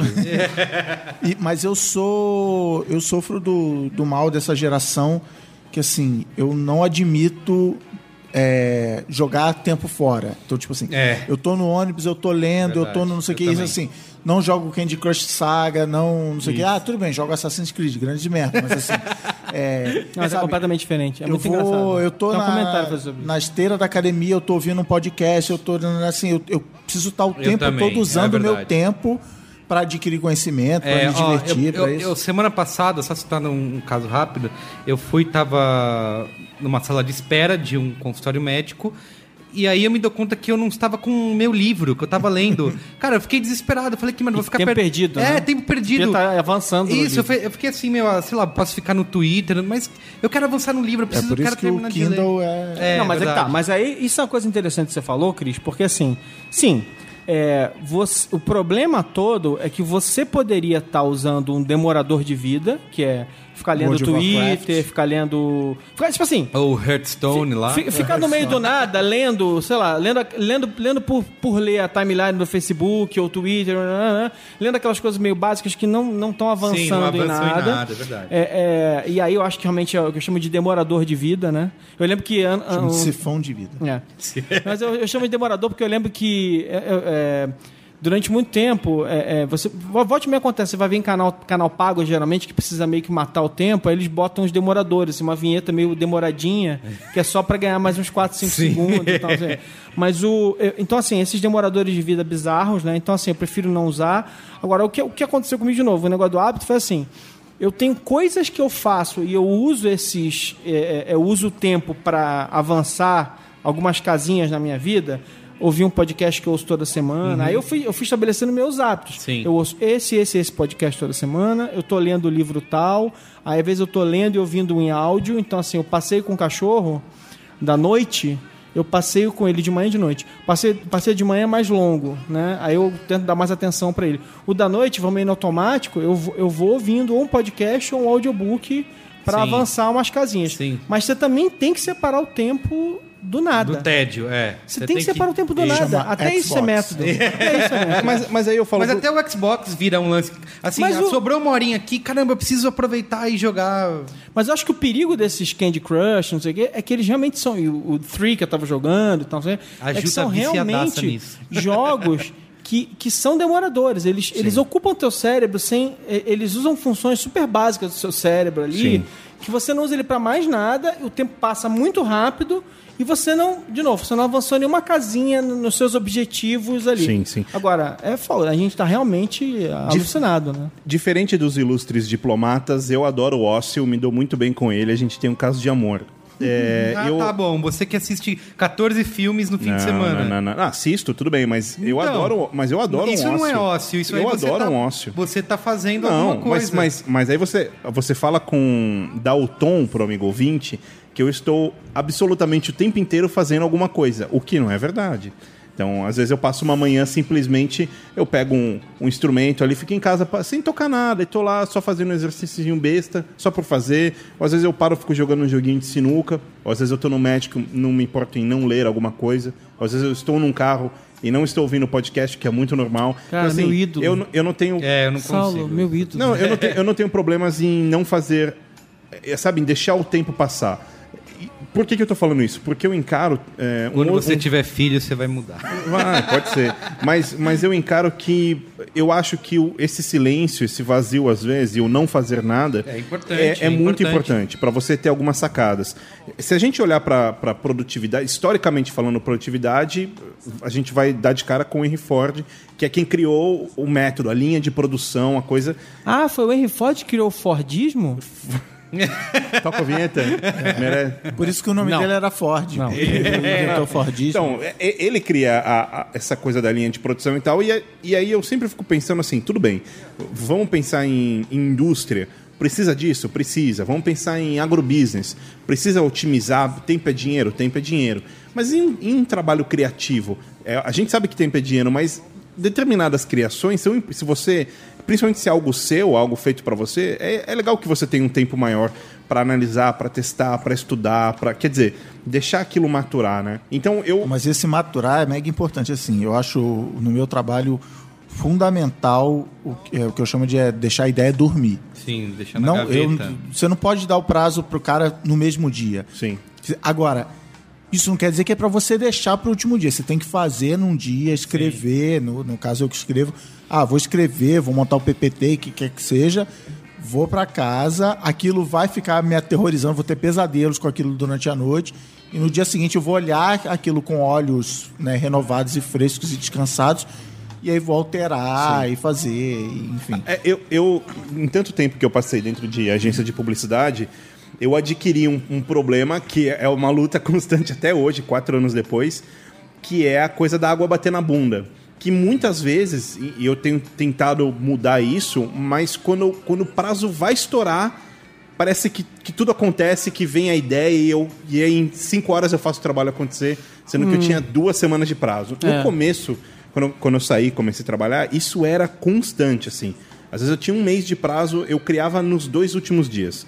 É, porque eu estava acostumado com aquela pressão, né? De acaba uma campanha, pega outra e acaba outra e aí já pega que está atrasado e, e vai nessa, nessa coisa. E hoje eu tenho feito o, oposto, né? Então quando chega eu estou tentando matar assim que chega e eu não entrego. Eu mato e deixo ela maturando aqui dentro. Tem três semanas de prazo, deixa aqui, a gente vai entregar para e o cliente daqui a três semanas. Fora Vamos o, sentir. o famoso livro do, do Domênico De Masi, O Ócio Criativo, que ele defende que a gente está trabalhando, até no, no, no chuveiro já Isso. citado, você está trabalhando. Então, é, às vezes eu, eu vejo um post que eu faço pessoa física no, no meu Facebook. Eu fiz um, um semana passada que eu já estava pensando em fazer um jeito de, de fazer essa brincadeira, de fazer essa piada há meses. Que eu queria reclamar das pessoas que vão. que não vão descer do ônibus, mas ficam parados na porta. Mas tudo que eu conseguia pensar era xingando. Sai da porta, não sei o quê. Aí, por causa da história de Game of Thrones, ah, beleza, aí, ah, então, ah, então assim, às vezes você fica com aquela ideia na sua cabeça há um mês, ou meses e tal, até que um dia tudo se encaixa, você vê uma referência, ouve uma música e tal, você fala, não, beleza, agora aquilo tá pronto. Agora, nem sempre você tem esse luxo de, de- é, no meu caso, um post de Facebook pessoal, beleza, mas job de cliente. Eu, eu, eu vou voltar. Eu vou voltar naquele negócio que eu falei. Eu, quando eu pego esse tipo de um job desse tipo complexo, eu pego o deadline, eu, vou, eu, eu faço de trás para frente. Eu falo assim, eu tenho que entregar no dia tal? Então tá bom. Então, é, é, eu divido ele em três ou quatro, ou cinco ou sete, seja lá quantos pedaços forem, e eu tenho que completar certas tarefas em certos prazos. Como se fosse uma barrinha de, de progresso de um jogo, tá? Então eu falo assim, cara, se eu não tiver concluído a ideia básica, pra, o grande plot, digamos assim, do que eu tô fazendo até o dia tal, tô em apuros. Se eu não tiver, for uma apresentação, digamos assim, de, desenhada a apresentação, colocado um, slide só com palavras, tipo assim, aqui vai entrar isso, aqui vai entrar isso até o Sim, dia sim, tal, sim. tô em maus lençóis. Se eu não tiver tá, tá, tá, até o dia tal, então eu vou criando de um jeito que eu consigo, por exemplo, administrar os desafios daquele daquela tarefa e aí eu vou conseguindo completar ela em- no prazo. E, e assim, cara, tipo, não existe. at- Atrasar não é uma opção. Em geral. Assim, ainda mais de novo. Aí eu vou voltar na história. Como jornalista, quer dizer, eu fiz jornal e fiz revista, né? sai, a revista sai, e o jornal sai todo dia, a revista sai todo mês, até o dia que era cancelado. E toda semana. Então, assim, tipo, tem que sair, não tem papo. Deadline, ele é absolutamente. Deadline e a gráfica, e a indústria, a Sim, distribuição, eles são absolutamente impiedosos. Então, se você não trabalha de trás pra frente e não monta direitinho o que, que tem que ser entregue em cada fase, cara, e aí sempre funciona muito bem. Por isso que eu acho que. que que, que esses, esse, é, quem trabalha com, esses, com essas tarefas muito específicas são bons administradores de projeto. Diga aí, Saulo. Não, o que eu queria perguntar é o seguinte, aí o senhor me corrige, o senhor ilustre, caros meninos, se eu estou falando sobre algo que não faz parte do assunto o qual debatemos aqui tá ilustremente errado. nessa mesa. Pronto. Ah, uma coisa, pergunta. uma coisa é, é essa, toda essa produtividade dos nossos trabalhos, mas e, e os aplicativos relacionados à produtividade do nosso bolso? Porque eu também já tentei usar isso, tipo aquele é, Então, é Lime, isso, etc. eu queria, é isso que eu queria ent- eh, entrar, porque assim, a gente tem um. Tentar fazer um mega qual é a boa de, de aplicativos. O Saulo citou o caso de aplicativos financeiros, acho que a gente pode começar Cara, eu por vou aí. falar, eu vou falar para você. Já vai fazer mais de 10 anos. Foi uma- a coisa que me salvou financeiramente foi usar na época era Microsoft Money para Windows, Sim. sei lá o que, XP. Que eu Tinha tinha noção também. clara de que, puta, eu tô gastando tanto em cinema, em arroz, em gasolina, na, na, Em arroz. Arroz. Até pra me 320 dar- reais em arroz, assim mesmo. até pra me dar a paz de espírito, assim, porque eu, eu tava numa época sem grana, eu acordava no meio da madrugada, porque eu começava a fazer assim. Não, eu ganho tanto, tan- mil de aluguel, não sei quanto da prestação do carro, e nananã. eu acordava no meio da noite, e não vai dar, não vai fechar a conta. Então, assim, até pra dar esse tipo de coisa. Mas, cara, toda vez eu tento voltar para esse. Não, agora eu vou usar de novo. Já comprei, puta, um novo programa. Cara, mas aí a porcaria do negócio de cadastrar, ah, não. Tem que jogar cada Isso, despesa na ó, merda eu do vou dizer programa. qual foi, aproveitando sua pergunta, eu também já tive, fiz uma busca gigante durante meses pelo aplicativo perfeito. Cheguei a testar vários, que tem o, tem o Toshel, que são os monstrinhos. E, tem e- um e tal você de- organizou quanto você gastou em. E aplicativo eu É verdade. Tem o iBank, tem o um que é- acho que é só Money, que era uma- um desenho de uma carteirinha. Tem o tal do M8, que foi o último que eu usei. E assim, eu consigo usar ele.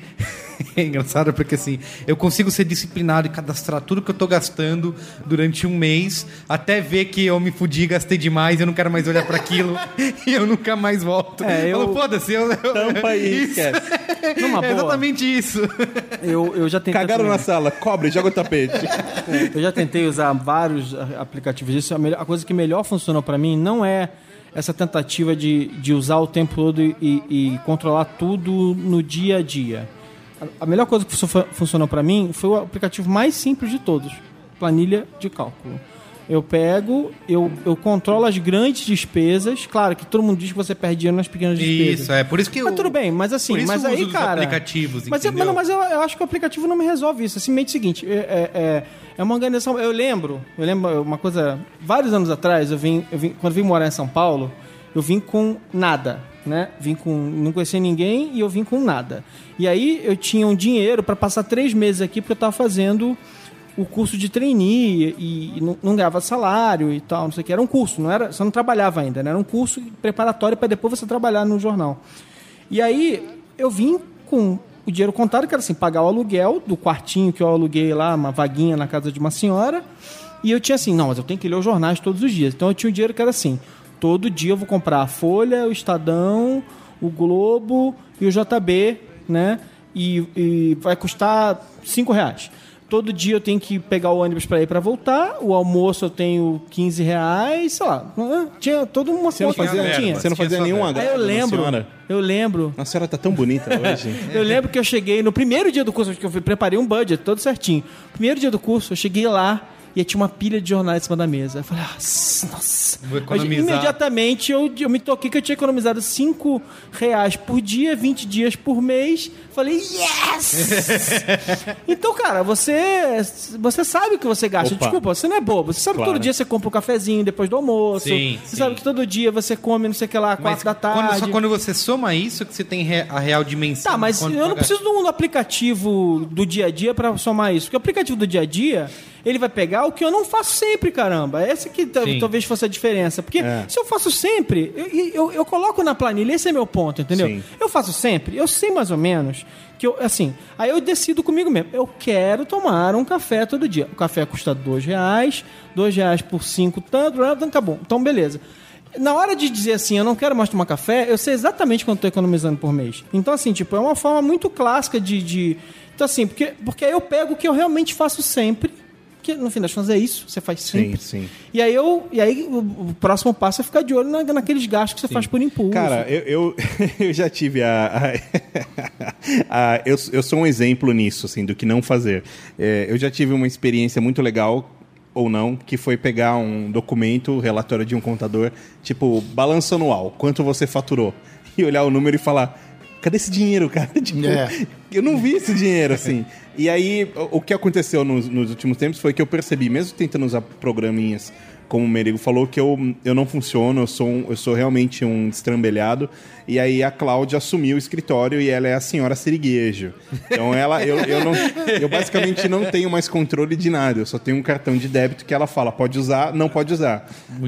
A torneira abriu, a torneira É fechou. tipo isso. E aí minha função basicamente virou trabalhar. Mas o que mais me impressiona é que ela consegue se organizar nesse aspecto é, na base do papel e caneta, assim, tipo caderninho, A em minha casa mãe. anotando. É, Minha mãe, ela tem caderninho e ela controla tudo no caderninho. É assim, eu, eu nunca usei, eu queria usar, pra mim o melhor programa desse tipo é um que tem nos Estados Unidos que chama o Mint e Ah, agora que- parece que saiu no Brasil Porque é conectado Guia com, Bolso. com, a, com a sua conta do banco. Exatamente, né? do cartão de crédito. Então, assim, ele já joga lá, porque era uma coisa que eu. Que, quando eu usava o Microsoft Money, acontecia, que eu morava no Canadá, então baix, ele, ele se conectava com o meu banco, era, um- era um processo um pouquinho mais demorado, mas ele puxava o meu status do cartão de crédito Sim. e do, e do banco, então eu só tinha o trabalho de. de Ele automatiza, né, o o negócio. café, o nananã.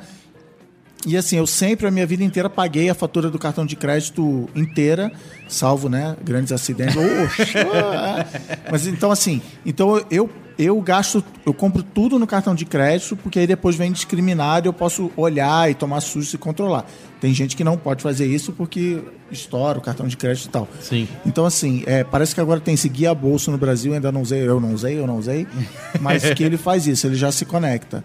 Tem Mas- um. é, você falou de aplicativos de to-do lists. Tem um que eu comecei a usar uma época, pra, que na minha visão ia ser revolucionário, que ele era. se propunha ser um RPG da- das listas, que era o Epic Coisa Win. de Alexandre aí. É, que é o Epic Win. fica- Usei bastante também. Porque você colocava, conforme você completava suas tarefas, você ganhava pontos, subia de nível e o seu personagem ia avançando. Eu falei, meu, agora vai, porque é um jogo. Eu vou, eu vou cumprir as tarefas para jogar. E aí acabei abandonando. Atualmente eu uso aquele Anydo. Foi um epic fail, né? Boa. que eu acho que o- eu gosto do NDU porque ele é conectado com tudo, né? Tem, é, tem no, no desktop, tem plugin de, de É, Chrome. qualquer aplicativo tem... que a gente for falar aqui de produtividade, estar conectado com a nuvem, para mim, É, é, condição isso, assim, Condição, é, de largada. E eu queria citar um que assim, eu, eu fui. Eu já tinha tentado usar antes, abandonei porque achei que nunca ia. Eu não ia conseguir usar e hoje em dia tem sido revolucionário na minha vida. E foi o Cris Dias que me falou há vários anos atrás. E assim, eu tava até resistindo a comprar porque ele é caro, né? Tá, acho que tá uns, é uns 50 dólares o app de para Mac, que é o One Password. Ah, que assim, cara, eu a primeira vez que eu tentei usar, eu falei, ah, não, não vai, é muito Graças a você, no dia seguinte lançaram uma promoção. isso, lançaram uma promoção. E, cara, e hoje em dia, assim, é indispensável, porque além de eu estar fazendo as senhas, finalmente fazendo Uma senha pra cada site. Isso, umas senhas mais complexas, ainda mais com vazamento, Heartbleed, etc e tal.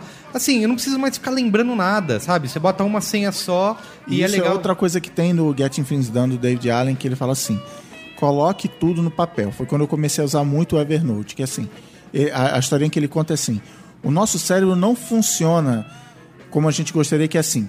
Quando eu for no supermercado, eu preciso comprar ovo. E aí Isso. você guarda essa informação e quando você entra no supermercado, ovo aparece. Você fica assim, ovo, ovo, ovo, Isso, ovo, isso. ovo, ovo. Aí, esquilo, aí, ah, esquece. esquece do ovo. Então, então, assim, cara, eu boto tudo no Evernote. Evernote. Então, assim, eu tenho uma lista que chama Mala de Viagem Internacional. E aí, cara, tá tudo lá. Aí nessa última viagem eu falei assim, puta, eu tinha que ter trazido aquele cartão, não sei o que, não sei o que lá. Mas não tava na minha lista, cara. Eu, nem, eu não preciso É. me preocupar, assim. Cumprir, tem coisa na lista que eu não levo sempre, sei lá. Cabo HDMI para ligar o Mac na televisão. Mas tá lá na lista. Aí eu marco, não, esse eu não vou levar. Tudo bem, eu optei por não Sim, levar. mas ele vai te lembrar Mas daquilo, ele tá né? lá, cara. É. Então, assim, Não, eu não vivo sem Evernote. É. Pra tudo. Eu gosto de tudo. usar- eu- Foto, som. é o slogan do Evernote. Nunca mais esqueça de nada. Isso. Tipo assim, eu uso muito o. Evernote pra viagem, pra guardar os documentos e as coisas da Aí viagem. eu uso o Dropbox. Eu, eu sei- eu- aí eu ganho o hábito de usar o Dropbox, que eu tenho foto de todos os meus documentos. Então, mas no Evernote também Isso. dá pra colocar, e eu gosto disso do Evernote, porque dá pra você sincar offline e dá pra você fazer busca por tag. Então eu chego no hotel, eu não preciso estar com a papelada, eu entro lá no Evernote, ó, tá aqui o bagulho do hotel e tal. Então eu gosto de Sim, usar mais duas isso. eu uso o Dropbox também, mas o Evernote também funciona bem para isso. Eu queria passar vergonha aqui perante os senhores e o- a audiência. Eu, Saulo Milete, tenho uma pasta de plástico. Nossa. E, E você todas- carrega a pastinha. e todas as vezes que eu viajo, eu imprimo tudo e coloco na, Na ordem dos dias. Então eu penso assim, por exemplo, chegada em Roma, passaporte. Hotel que eu ficarei. Coisinho do táxi. Se perder a pastinha. Fudeu. Se perder Mas a pastinha. sabe uma coisa que eu acho legal de fazer isso? Se perder a pastinha, Fudeu. fudeu. Eu acho legal de imprimir, e eu já fiz isso também, apesar de ter tudo no Evernote, falei, deixa eu imprimir, que quando eu cheguei no, no, na- no lugar, eu não conseguia acessar a internet e não tinha sincado a pasta. acontece. Aí falei, meu, me Não, fudi. tem Mas seu a- valor. A É. pasta, a o pasta endereço do hotel, o endereço do hotel tem que ter. Não, tem Isso, coisas, isso. tem coisas que eu carrego em papel comigo e tem coisas que eu carrego no digital que eu não me, não me mas, importo. mas a sua pastinha, pra mim, virou o Tripcase. Que ele sincroniza offline. E qual é a malandragem do Tripcase? E tem vários outros, já dei também aqui no é a Boa, e alguém que estava no programa, o advogado foi no programa de, de, de direitos autorais e tal, ele deu a dica de um outro aplicativo. Você vai encaminhando os e-mails, cara. Ah, entrei no site da companhia aérea, veio o e-mail com recibo e tal, encaminha, Encaminha. pro Tripcase. E ele deve ter indianos ou nigerianos lá digitando tudo, que ele entende tudo, tudo, tudo. Então, assim, comprei ingresso pro show do Circo do Seu Léo. Você encaminha o Ticketmaster, ele tá lá. Hoje, 10 horas da noite, o Seu Léo vai dar o circo e tal. Ele tá já na ordem do dia, bonitinho com o Sim. endereço, e ele sincroniza offline. Então, Tá, é, Ó. é, você falou disso, eu lembrei de uma coisa importante, que assim, tem um programa incrível que realmente funciona, que é o Google Now, cara. Tipo, o Google Now é, É verdade, inacreditável. Também, também. é verdade. É inacreditável. Pra entender Eu as uso coisas. mesmo, uso mesmo. Eu uso, eu uso pouco aqui em São Paulo, mas quando eu viajo é sensacional. Mas mesmo aqui em São Paulo, é, no outro dia eu tava, eu tava em algum lugar e aí ele pegou e falou assim, tipo, "Aham, se você quer chegar naquela reunião, é, Sai melhor agora." você sair e agora em 10 tem Google minutos. Now amigo. no Chrome, né? É. Agora no, no desktop ele, É. ele te avisa também. É, eu, Google eu, Now é incrível. o Merigo já o me zoou Tripcase muito. ainda avisa assim: mudou o portão do avião, É. a esteira de bagagem é tal. E o, a, companhia, a companhia de turismo lá da firma tem um aplicativo próprio. E no Android, uma, uma falha do Tripcase, ele, o Tripcase não tem alerta. É, e, eu- e o aplicativo da agência da firma tem. Então ele já, tipo, na- de madrugada ele apitou assim: seu voo foi cancelado. Então, tipo, acorda, sai ligando para tentar remarcar e nananana. Tipo, Então, tipo assim, salva vidas. Tá, assim. e, e o Merigo já me zoou bastante. Mas outra coisa que eu faço. Por, é- por causa daquela derrota no FIFA 4x0? É curioso que ontem você ligou o seu videogame e não tinha nada, Você né? sabe, lá no você, fundo. Na você sua, quando você o trave- a cabeça no travesseiro à noite, você sabe. O amigo ouvinte não precisa passar pelo seu devaneio. Vamos voltar à pauta aqui. Tá. Que é o seguinte: é, eu não só tenho a pastinha de plástico, como sempre que eu faço uma reserva em hotel, eu tenho o costume de, depois de fazer a reserva, de telefonar. Só pra confirmar. É, tipo? E eu não ligo pra lugar nenhum. Mas, mas o que o Merigo me zoa é que, além de tudo isso, eu ainda uso, é, não confiando na tecnologia, eu sempre levo grana. É, papel moeda. Então, É eu, tipo, compro, sei lá, compro mil Obamas. Ah, eu não, levo- eu compro dinheiro. É, eu, Eu compro. co- eu levo Cara, 500 eu- Obamas em eu dinheiro. compro Vivo dinheiro, eu compro, vida eu misturo. limite. Eu misturo também, cara. e... Eu já viajei vários, assim, sem ir com um- uma nota do país na de, minha, na de- minha lua de mel, de destino. a lua de mel é tudo que você não quer que aconteça, que algo dê errado, né? Então tudo você... E o Merigo falava, não, leva o Red Shop, funciona. Eu, você tá maluco? Não, funciona. Não, a minha mulher leva, a gente viajou agora, ela, ela levou. Quando eu viajo sozinho, cara, é. E eu ainda tenho outra. Quando eu viajo a trabalho, eu tenho um projeto de. é, eu sou do time América Latina, de conhecer a América Latina e não saber como é a, a cor, a, a cara da cédula do país. eu, não, eu já fui ao México duas vezes, não sei como é uma nota de peso mexicano. Tem o Chapolin. E já fui a, já fui a Colômbia e não sei nem o nome do, do dinheiro da Colômbia. É tipo assim, dinheiro de plástico, Uber, é tudo. Mas é a jornada, velho. Você tem que conhecer o dia- a cultura do país. Cara, por a- falar em viagem, uma coisa que a tecnologia substituiu na minha vida foi o guia de viagem, né? Eu sempre Nossa. comprava o guia. Ah, vou ver no guia. Eu lembro quando eu viajei pra Itália também, nessa pré. pré te conhecer, essa Salomete, foi uma época boa. e, e eu fui com guia e carregava aquele negócio, assim, entrava dentro do museu e ficava. E hoje em dia, assim, eu uso o Alexandre tinha uma prateleira inteira de guias. É, né? Eu tenho ainda. É, é Virou vida- coleção, É o né? souvenir, né? Não, eu passei. O guia, pra mim, passou a ser um souvenir da viagem. Isso, Que é onde é. eu pegava e falava assim: ah, esse, esse lugar é. Ah, entendi. É, ah, Sim. tá. Essa foto aqui é desse lugar aqui. É, é assim, eu acho que. E aí, durante. Ainda mais quando você pode comprar um chip na cidade de 3G, 4G, etc.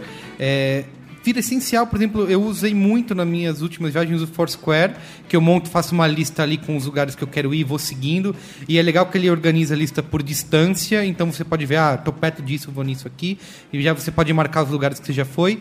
E tem um outro aplicativo que é o Stay, que ele é basicamente para você fazer guias de viagem e você faz ele de uma forma colaborativa. Então, por exemplo, eu, sei, eu vou pro México e sei que o Cris já foi, eu posso compartilhar esse guia com ele e pedir, ô ô, Cris, coloca nessa, nesse, nesse guia aí lugares que você indica para eu ir. E aí ele também ele faz a mesma coisa, de organizar por distância, etc. tal. isso aí eu tenho um aplicativo legal que também chama Minha Mulher. Ela faz a- Ela- o E você segue. Só, eu só embarco.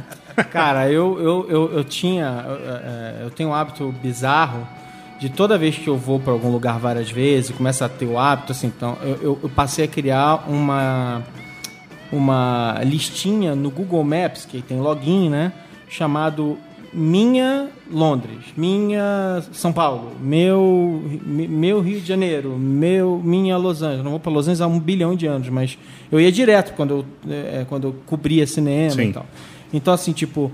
E aí eu tinha efetivamente. Mas você cobria o cinema inteiro? É, cobria inteiro. uma lona. Dava, dava um é isso, trabalho. né? Maranata. Miletada, miletada. Maronata. Miletada. Um a um, hein? E aí eu, eu era, mas era legal porque eu criava ali uma listinha e tinha tudo. E aí, volte e meia, alguém falou assim, pô, me dá umas dicas de, de, de como, do que fazer lá, tal, não sei o que. Eu falo assim, cara, toma aí o link do Minha Londres. Eu e faço aí, a- e aí assim, se você é um amigo nerd, você vai se dar bem, porque eu efetivamente eu mapeei todas as nerdices de Londres.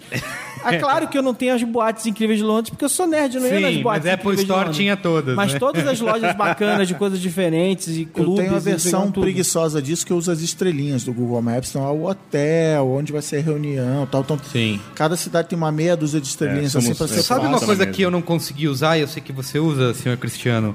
Que é aquele o IFTT lá. Ah, eu ia inclusive falar pra gente dar uma passada nessa sua é marota né? aí. E FTT não é Havaiana de pau, mas é- também é coisa linda de Deus. Mas você usa pra quê? Porque assim, tem as receitinhas lá The que. Internet Work for You, é isso? Isso. é, é. E, e FTT, If This If Then This That. Then That. Ele pega todos os sites que tem API aberta e é, o, é a versão que funciona daquele, era o Yahoo Pipes, que era mega difícil de usar. Sim.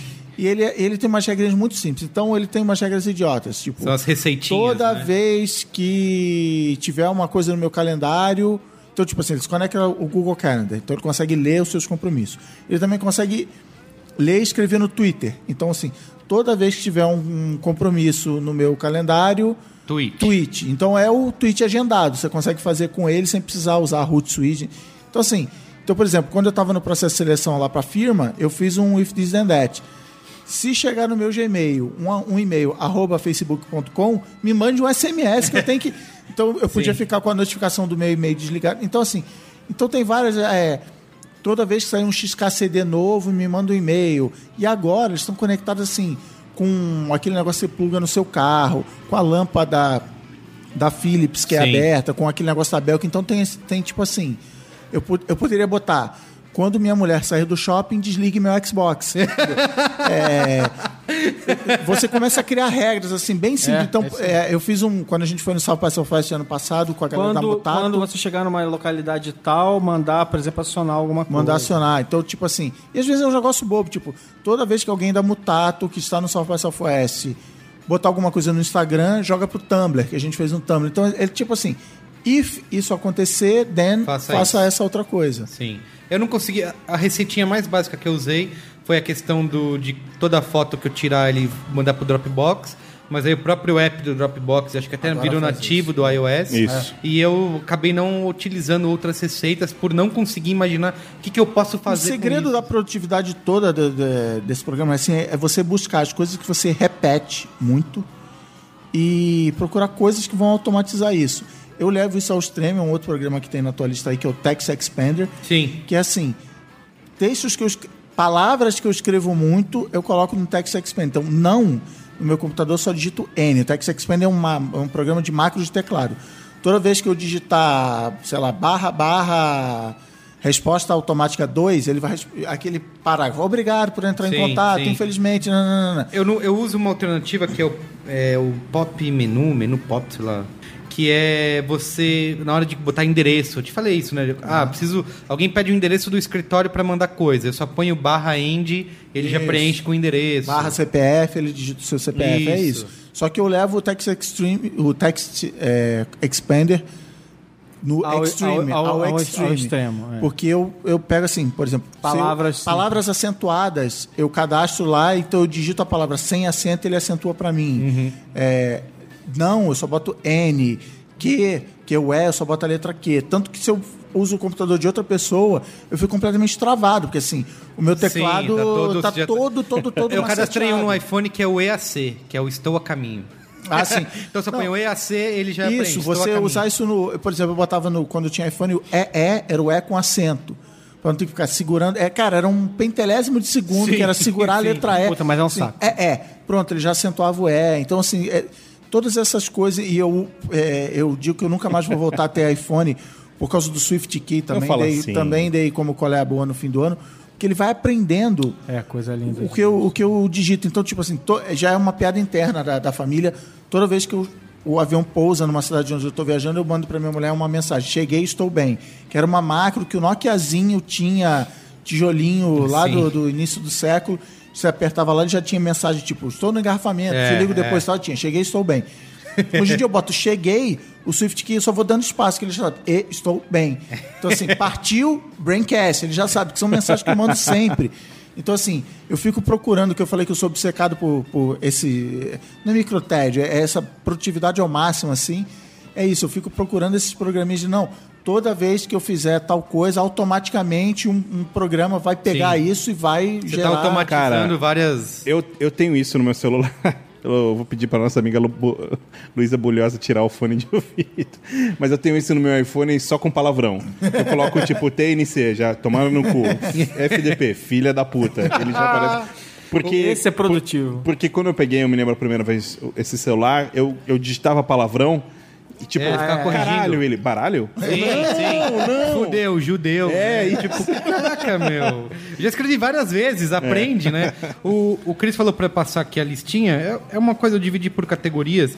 Por exemplo, pra leitura, eu uso bastante hoje o Pocket. Eu só uso o Pocket. É, o Pocket direto vai Você não lá. usa Readability, né? É, você usa Readability. você Eu vareia. Por causa do... O Readability tem uma função Send to Kindle. Então, quando eu quero mandar Ah, pro Kindle, sim. eu uso o Readability pra, tipo, vídeo, outras coisas que é só... Puta, agora eu não tô com tempo de ler, vou ler depois, eu uso o Pocket. Cara, o Pocket eu acho lindo, Não, porque assim, é eu vou lindo de- botando ali. demais, é aí quando não- foi o que me salvou esse dia que eu falei que eu esqueci o livro na sala de espera. Falei, ah, não vou ficar no Twitter no Facebook, abri o Pocket e e o Pocket lendo. sincroniza offline também, né? Ah, é? Eu não, Não, o Pocket não sim, não, o- não, é por isso que eu uso. O Pocket sincroniza offline. Então, eu vou guardando um monte de coisa que eu quero ler e aí eu leio no avião, por exemplo, sem Sim. ficar me preocupando. Cara, eu não sabia que sincronizava Nossa, offline, é porque toda vez que você abre, ele quer. Ele não só sincroniza offline, como sem usar o if this then that, você, de- você define para ele o seguinte, ó, quando eu chegar em casa, nesse, nessa localidade, Sincronize. e se tiver no Wi-Fi, você já pode sincronizar para mim. Sim. Ele passou a usar umas funcionalidades de bastidores do, do, do iOS e aí ele passa a fazer assim, tipo, ó, cheguei em casa, eu cheguei no trabalho, onde tem Wi-Fi, sincroniza. Sim. Eu acho não que ele, pensa mais ele baixa até os vídeos do YouTube, que uma vez eu fui ver um vídeo do YouTube, ele carregou rapidinho Caramba. dentro do próprio aplicativo, mas pode ser impressão minha. E o Pocket também tem no, tem no celular, tem para o Sim, aplicativo para desktop. Ele, ele era antes o. mudou de nome, né? Era o era Read It o Later. Read né? Later. Isso. E aí foi comprado pelo Google, né? Foi- É, e aí, é, na verdade, eu usava aquele outro, como é que era? Nem, eu nem lembro mais. Eu tinha o um outro- Instapaper. Era o Instapaper. Instapaper, é verdade. Eu, usa- eu usava o Instapaper. Aí, quando o Pocket mudou para Pocket, quer dizer, né, é, quando virou Pocket, ele fez uma série de modificações muito legais. Eu falei, cara, a- adeus Instapaper. Sim, sim, fui o pro- Pocket ficou muito legal. E é, e é legal que todo ano eles liberam a lista dos quais foram os textos mais pocketizados. Pocketados. E eu Pocketados. uso o Readability também pra limpar, Limpar, o, só aparece o HTML, texto. Só aparece o texto com letra grande, que eu sou idoso, então precisa ler. Ó, de e-mail, a gente já citou aqui o Mailbox, tem o Dispatch, que é, é uma cópia do Mailbox, praticamente. care. Tem de To Do, o N-Do, Não, mas falei... para e-mail eu uso o AirMail no Mac. Ah, tem o AirMail, Porque é. ele usa os mesmos atalhos de teclado do Gmail. Sim. E, de novo, eu uso muito atalho de teclado. Meu Gmail, eu consumo ele basicamente sem usar o mouse. É K e J para ir para a próxima mensagem. Inclusive, isso é uma dica, vale para um monte de... O Tumblr é assim, o Facebook é assim, o Gmail é assim. J e K avançam e Sim. retornam um, um item. A- aprendizado do velho e saudoso Google Reader. É, VI, vem do VI. Tem uma coisa que eu fiz com o, com o Gmail, que tem me economizado bastante tempo, que é passar para a próxima mensagem automaticamente.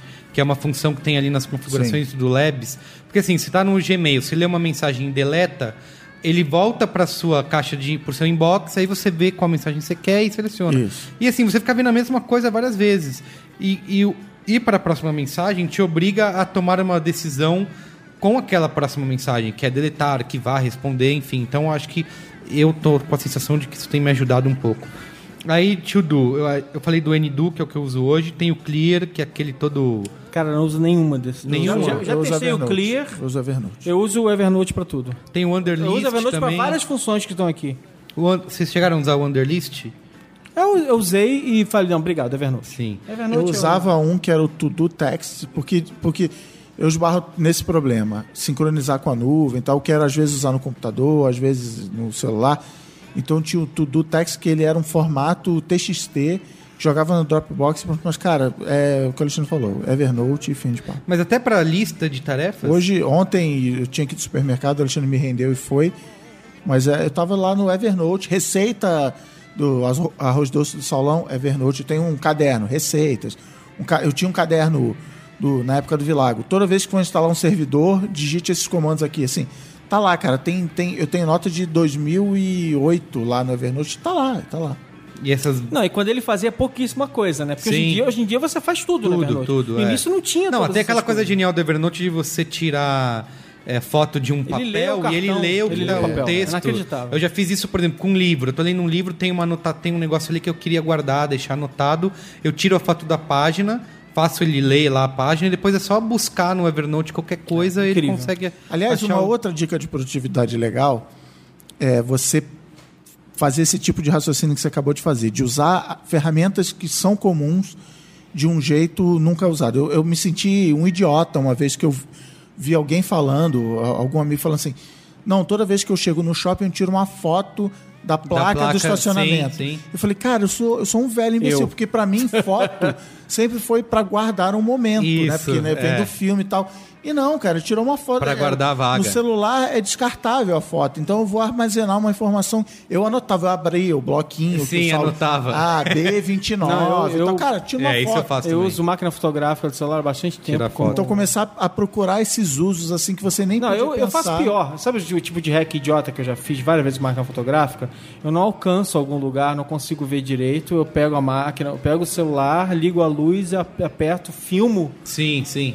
deixo ele focar e vou lá olhar pra ler um lugar que eu não consigo alcançar. Até isso eu já fiz já. O, tem outra categoria que eu botei aqui de calendário. São dois apps que eu já tentei e gostaria muito de usar, que é o Fantastical, que ele tem para tem um aplicativo, não sei se tem aplicativo, mas ele acho que tem agora para aplicativo, mas ele saiu primeiro para o Mac, que é um esquema de calendário inteligente, de se você colocar almoço amanhã com Maron e ele ele automaticamente lê essa informação e organiza dentro do calendário. Mas o Google Calendar faz isso É, também. tá fazendo É, isso. e o Google não, E- né? E tem um muito legal que, que é o Sunrise, que também que saiu recente, que é outra maneira de tra- tentar transformar o seu calendário em algo natural. Reinventar assim. a sua relação Isso, com o reinventar calendário. o calendário. Tem de projetos e tem uma coisa que aí eu acho que eu invejo, Evernote. que eu invejo bem o Saulo, porque o dele é mega organizado, que é o Basecamp. Opa. Eu tô Pois usando é, eu usei Basecamp. eu tô usando um pouco o Basecamp. Evernote. Se você olhar o do Saulo, cara, é até com cliente ele conversa com Não, é, o nosso Basecamp é absolutamente impecável. Assim, é, é, a gente tem sim, tem os clientes cadastrados com acesso de cliente, inclusive dentro dos projetos, é, praticamente todos, quando você posta uma mensagem, você oculta do cliente, né? Fala, não, essa mensagem o cliente não vai ver. Então a gente faz muito isso, assim, e, e é muito, muito E, e organizado. aí dá errado, e o cliente vê, não, tá nu- xingando. nunca aconteceu. Aí é culpa do estagiário. É, E, e ele é tão organizado que eu tenho até o costume de fazer assim. Tem, tem uma freguesa aqui que ela responde, porque o Basecamp se responde no e-mail, ele entra no sistema. Toda vez que ela faz isso, a assinatura de e-mail dela, que é um GIF, entra junto.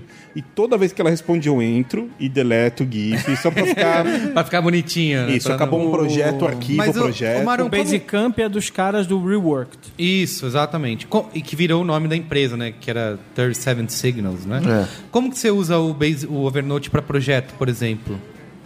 Que isso é uma Um maneira caderno que eu... compartilhado. É, eu, eu compartilho o caderno com a, com a minha equipe. Tá, mas eu, porque assim, no Basecamp você tem lá, tem, as, tem a parte de mensagens, tem a parte do de to-dos, tem a parte de guardar arquivos.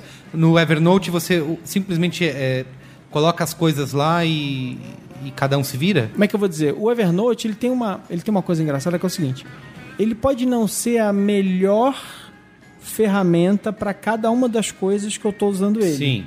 Mas em vez de eu ter uma ferramenta para cada coisa e aí esquecer, Sim, eu prefiro ter uma ferramenta um pouco menos especializada e perfeita, mas que tá tudo lá. Entendi, tá bom. Então, é porque é, essa é a minha aviso. dificuldade, assim, É, de conseguir. Porque eu vejo o Evernote como um lugar de jogar coisas e deixar lá para um Também. dia pesquisar. E ele funciona muito e bem o pra próprio isso. Cris já tinha me falado, ah, eu uso com pa- pasta compartilhada e etc e tal. E eu falei, meu, como será? É, isso que o né? Alexandre falou é mega importante, até no, no design de interface de programa e tal. Às vezes a gente fica muito preocupado em, não, eu preciso de um campo, se o projeto já terminou, não terminou. Cara, Sim. escreve lá, Terminado. terminou, entendeu? Sim. Depois você vai fazer uma busca. Então, Que a melhor ferramenta é, que- é- é a que funciona para você e que está sempre funcionando, É, que está sempre claro. na e outra mão, história tá. que, por exemplo, o Gmail mudou, que é, você, a gente antes botava e-mail em cada pastinha, porque precisava organizar. Sim. Cara, agora você faz uma busca rápida e tá lá. Então, assim, você não precisa se preocupar com isso. Então, assim, É verdade. é, o- o- a gente no trabalho, a gente começou a usar o Basecamp, que era isso, né? Uma pasta para cada projeto Uhum. e tal, mas a gente acabou fazendo é, Pasta caderno compartilhada compartilhado no, É, no- caderno compartilhado do, Do Evernote. do Evernote. um- aí tem mais de um. É, Não é por projeto, é por, por, tipo categoria, mas aí é, é específico do, do trabalho que a É, gente isso faz. é, É, assim como antigamente eu usava, eu, eu usava direto documento compartilhado do Google Sim, Docs. sim. É, é sim. o, o Basecamp, especificamente, como ele é. Ele, eu estou olhando ele aqui agora, quando a gente entra, ele é uma listona, né? Mostra todos os projetos que, que estão acontecendo. Então, aqui dentro, nós criamos na- no, no sistema um jeito de escrever para ficar mais organizado ainda. Então, o que a gente faz? A gente coloca o nome do cliente, espaço, barra, barra, espaço, o que é o projeto, tipo, se é print, se é web, se é identidade, dois pontos, o que é.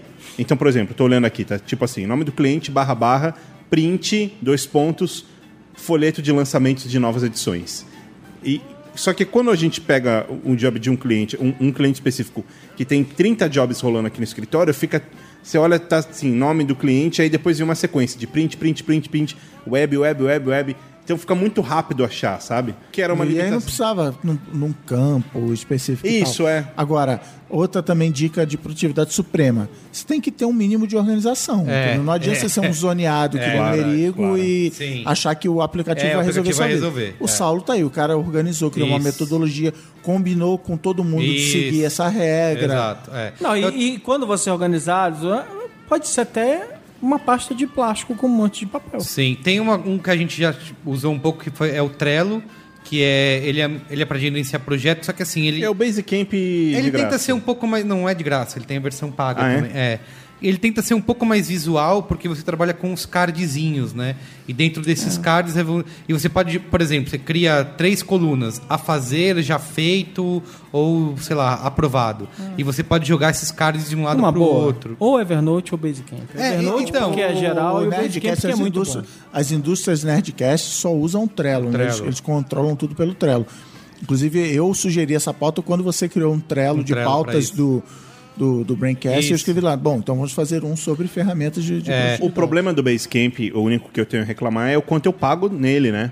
Eu pago, acho que 250 reais por mês, alguma coisa É assim. porque é por projeto, como é que é por É, usuário? Como não, é que é na verdade é por tamanho. Eu tô até abrindo aqui agora, mas ele, ele te dá opções. Deixa eu abrir aqui a account.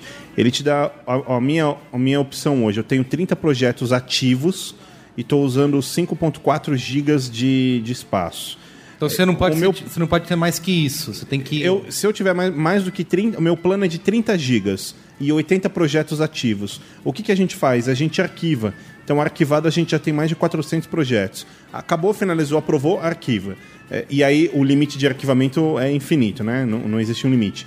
Eu pago aqui 90, 90 doletas. é, 90 doletas por mês. Então, tá vindo 250 Dilmas. Sim. Essa é a parte ruim, porque daí você fala a longo prazo, em um ano eu tô gastando quase 3 mil reais para ter um sistema.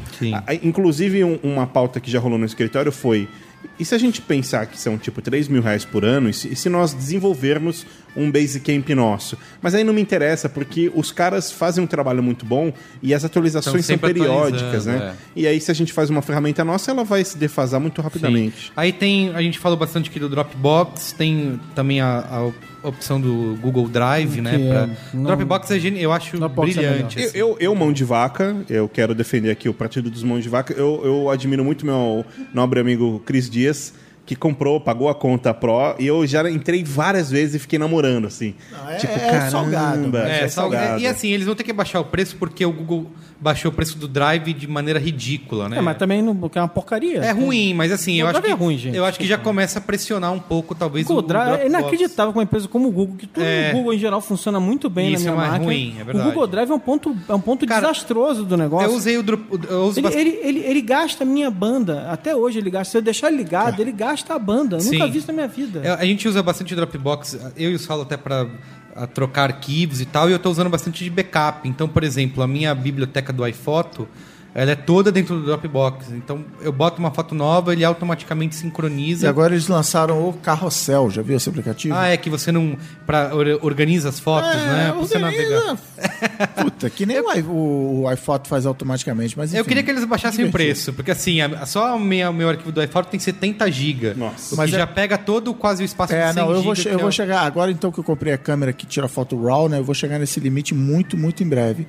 Mas assim, eu já tenho de Dropbox mais espaço do que o meu HD físico. Porque assim, tem a conta Pro, aí é, sei lá, 100 GB. Aí cada pessoa que eu indico eu ganho mais não sei quanto. Aí quando eu peguei o telefone da Samsung, ele já me deu mais 20 GB. Aí quando, né, aí, tipo, eu já tô com 200 e tantos GB só nessa.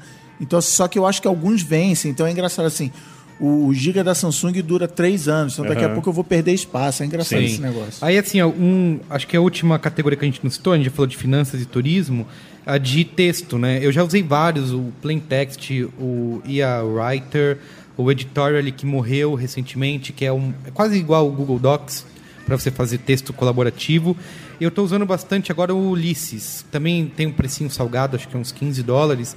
Só que eu acho ele bem legal porque eu deixo tudo organizado ali, crio várias pastinhas com para onde vai o texto, se é para o B9, se é para o Letterbox, por exemplo, ou outro Cara, tipo ni- é, nisso eu uso o Drive, até por, por influência. Você me apresentou o Drive, uma influência sua. Era Docs eu, na época, né? É, eu uso o Drive para assim, planilha é, de contabilidade do escritório, coisas minhas, texto, tudo, tudo, É, tudo eu tá gosto. no Drive. Por que, que eu tô falando do Ulisses? Porque ele tem um esquema de texto. para você escrever texto sem nada interferindo. Então você bota ele em tela cheia e é tudo via markup, né? Que chama?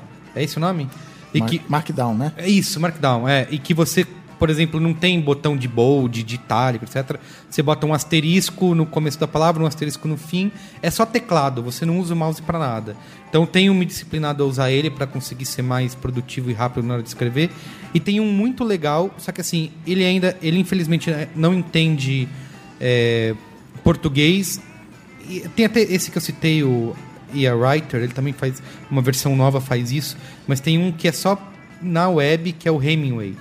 Peraí, mas que você, não você acha... coloca um você coloca um texto, você escreve um texto ali e ele faz coisas geniais do tipo ler o seu- é óbvio que Ah, também- fazer uma análise. é, é um pouco, eu ia dizer que é um pouco perigoso isso, porque ele faz uma análise para ver o quanto que você usou de adjetivo, de substantivo, etc e tal, e te fala Cara, acredite, isso aí é, é, é melhor, é, é muito melhor do que muita gente imagina, porque a quantidade de advérbiozinho, Isso, de tem- adjetivinho É, e eu acho uma coisa. Tem uma coisa que eu gosto dia. muito que ele faz. É, que é de ver de palavras repetidas, né? Porque às vezes, sei lá, no mesmo parágrafo, isso é uma coisa que eu tenho neura, não consigo ficar repetindo palavra. Às vezes, no mesmo bem, parágrafo, faz você faz três, quatro palavras repetidas e ele te fala, ó, aqui você repetiu. Dá uma raiva quando eu publico um negócio no Facebook. É, hoje, tipo, isso, hoje, exato. vou comer todo o chocolate de uma vez para acabar de uma vez com chocolate. Não, Não, é. Vou lá e edito. Ah, pá, mas agora pode editar, Então, né? E quando não podia? que E era assim, como, e esses casos que eu citei, é só por enquanto. Tipo o Twitter, que não pode editar. É só um caso para inglês, mas, pô, seria.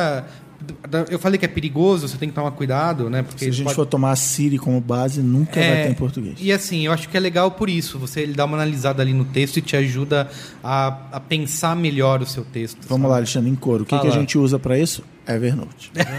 Mas Evernote não faz isso, né? O Evernote ele não. Não, nem esses seus, a menos que você escreva em inglês. O que eu ia questionar, Carlos Menino, é que eu acho que também entra muita coisa do hábito. Quando você falou a história do bold, por exemplo, ah, mas pô, daí você coloca asterisco, palavra asterisco, e nem coloca a mão no mouse. Então, quando eu escrevo, por exemplo, eu não coloco a mão no mouse, eu uso o Drive, mas eu faço Command B e escrevo Command B de novo. Sim, tudo bem. Itálico, Só que você tem que pegar o negócio para selecionar. Não, entendeu? não, eu estou escrevendo Command B, escrevo Command B já Não, ou então eu também seleciono com teclado. Tá, tudo bem, mas. é- Setinha, Não, eu nem seleciono. Eu, eu só eu, habili, eu, eu habilito, escrevo, desabilito. É que assim, a função do Markdown é exatamente eliminar qualquer outro tipo de distração. Você não tem. Primeiro que você não tem nenhum menu, não tem opções, não tem nada. Se você botar ele em tela cheia, ele vira tela. Você já usou muito aquele OmniFocus, né? Tentei, Que é, é. é a mesma coisa, só que ele tem essa questão de se escrever em, em Markdown, é, com esses com estilinhos. Ah, é, eu não sei qual que faz título, que, que cria título, mas tem um que faz título. E quando você dá um, um Ctrl C, Ctrl V naquele texto, ele automaticamente já converte para HTML na hora que você cola no WordPress e já bota a formatação, entendeu? É, sei lá, né? Cara, sim. a- eu também uso muito atalho de teclado, tipo, seleciono palavra com teclado. Sim.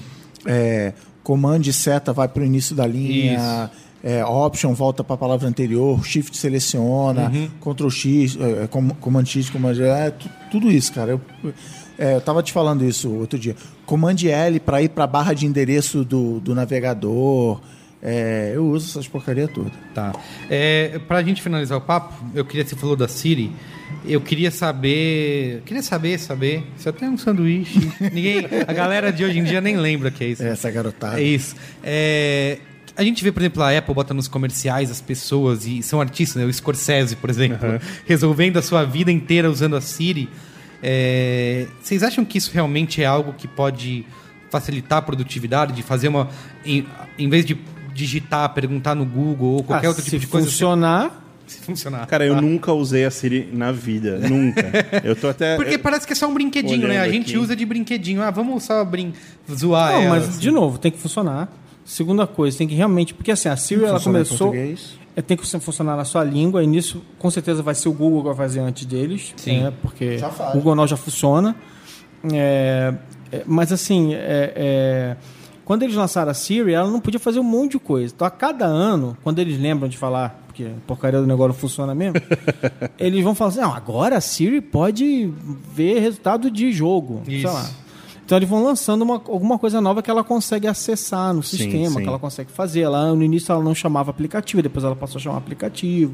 Então, uma série de coisas. Então, eu, eu, eu acredito muito nessa naturalidade de você pegar e falar, tá, tá. Tem vários momentos em que não é por acaso que uma das coisas que as pessoas usam muito no WhatsApp é o botão de, de mensagem de áudio.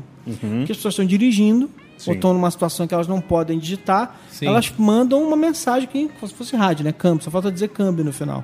Oi, fulano, então, tô fazendo isso aqui, isso aqui lá. Pum. Câmbio. Eu lembro que a primeira vez que eu vi, eu falei assim, por que alguém usa isso? Isso. Ah, é, a primeira vez que você tá numa situação de estar dirigindo, parou no sinal, cara, você não vai digitar.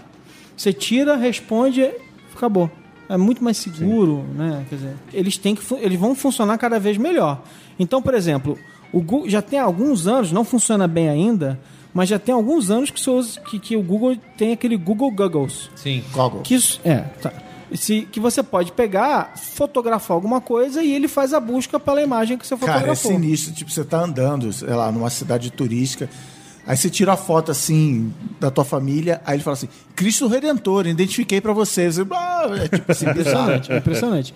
Então, assim, tipo, na verdade, o que vai acontecer cada vez mais é a aplicação de inteligência nesse tipo de recurso. Então, assim, se em vez de, de, é, é, de escrever, você vai falar. da- cara, gente, por, por maior que seja o teclado de um, de um telefone, ele não é a coisa mais confortável Sim. do mundo pra você digitar. Por melhor que seja o Swift, o, o, Shift key. o Swift Key e tal, não sei o quê. Não, é, quanto mais longa a frase, melhor é você falar pro teu aparelho, ah, qual é, nananana, e ele fazer a busca pra você. Não sei quem foi que falou comigo no dia, poxa, você está monossilábico. Claro, eu tô, tô passando com o cachorro É. e digitando pra você com um polegar. Então é tudo assim, sim, é, oi, legal. Ó, antes da gente ir pro qual é a boa, existe. Vocês querem recomendar algum aplicativo aqui que eu, a gente tenha- não tenha citado? Cara, Que vocês sejam que Nossa. usuários. Eu quero falar de dois, basicamente. Fala. Um nem aplicativo é, um site que funciona como se fosse um aplicativo, mas é a minha produtividade do que mais interessa na minha vida, que é ver filme, que é o Letterboxd. Ah, Eu a já falei dele aqui bastante, bastante no, no Braincast. Como é que é? Ele sugere? Ele, Não, na verdade, ele não você tem entra isso. lá e você, você digita o nome Você tá do filme. cadastrado lá, eu tô. Eu sei, mas daí eu usar outra parte. Digita tem- o nome do filme, do diretor, do ator, enfim. É, ele é uma rede social. De, eu fiz até um post no B9, acho uns dois anos atrás, falando tipo a melhor rede social de filme é, que você vai usar. Tem gente que acha que não, mas eu falei é fato. Porque assim é, é fácil, é bonito e funciona. E, e ele é é para você cadastrar e fazer um diáriozinho dos filmes que você assiste. Então, ah, assisti hoje tal coisa, bota o nome do filme. Mas, é, mas o legal, ele é basicamente... conectado com o TMDB. Isso, mas o, o bacana não é você simplesmente fazer o cadastro, mas é depois você ver os resultados da sua do seu ano, do né? seu ano. Então, por exemplo, eu estou aqui enquanto discutimos sobre esse planeta, estou abrindo aqui 2014 Saulo Milete. Então, por exemplo, eu assisti esse ano 54 filmes, são 102 horas de filme, e aí ele começa a falar pra mim Por gênero, qual Isso. ator você assistiu Qual- mais, alguém Alguém está diretor. com realmente muito tempo É, alguém tá mãos. precisando E, fazer e um tem uma filho coisa aí. que eu acho muito, muito legal aqui, que ele fala qual é o dia da semana que eu mais assisto É. filme, né? Não, ele é bem legal. Assim, tem algumas coisas que ele é um site neo Que é terça-feira à tarde, o cara não faz porra nenhuma. Tem uma coisa que ele não tem. Ele é conectado com a Netflix, até pra você botar coisas na sua lista. Funciona mais com quem tem a Netflix americana, óbvio. Mas isso é uma coisa que ele não tem, que é de sugerir coisas. Você tem até uma lista de watchlist que você pode pôr, mas é manual. Ele não sugere nada baseado no seu Sim, perfil. sim, sim. E isso é um dos pedidos das pessoas. Um dos Cara, maiores isso é gênio, isso é gênio. Sim, eu usava esse- um, pro- um site da Universidade de Minnesota, sei lá.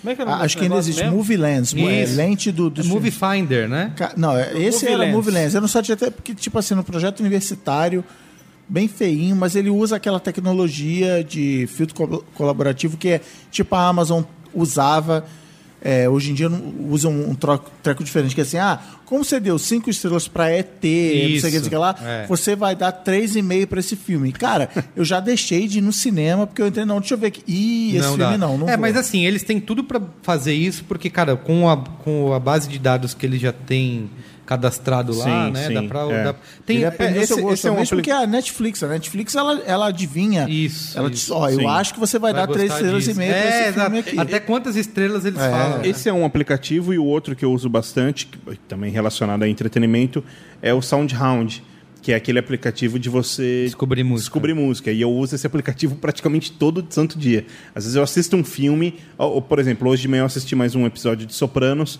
acabou tocando lá um, um flamenco meio maluco, eu, caramba, de quem é isso? Sim, bota Liguei lá. o celular, ah, descobri. Boa. E você, Alexandre? Acabei de pegar meu celular aqui Tá, pra lembrar. fala Mas, você. eu, mas eu, uso, eu uso muito SoundHound, pra, porque eu sou, eu sou aquela pessoa que não sabe nome de música nunca, que, que, que faz ouvir um du o tempo todo. Eu, eu troco. Vira um dum. Nossa, total. Eu, eu, eu não lembro a letra, invento a letra na hora e tal, não sei o que, então vou olhar que música é, porque aí eu vou jogar pra minha playlist. E eu acho, inclusive, que assim, que, assim eu não entendo por que, que o, o Deezer e o, e o, e o Spotify. Spotify radio. não tem essa funcionalidade embutida. Sim. Porque o que eu quero Mas é estar ouvindo uma música na rua e falar, opa, Sim, peraí. mas é legal que o SoundHound deixa você, tipo, ouvir no radio, por exemplo, e ele já abre direto bem, né, no. Spotify. Verdade. E você, Cris? Cara, já, acho que já falei aqui Falou as todos? principais. Eu vou lembrar amanhã de alguma, eu vou ficar revoltado que eu não, que eu não lembrei, mas Boa. Google Now é, é- é super útil. E assim, o que eu já falei lá nisso, WhatsApp, Skype, grupos de Facebook, é, pra, porque uma coisa que, que a gente pulou no, na parte e-mail, que é a praga do vou te copiar só para você ficar Isso. sabendo. Cara, puta, não faz isso.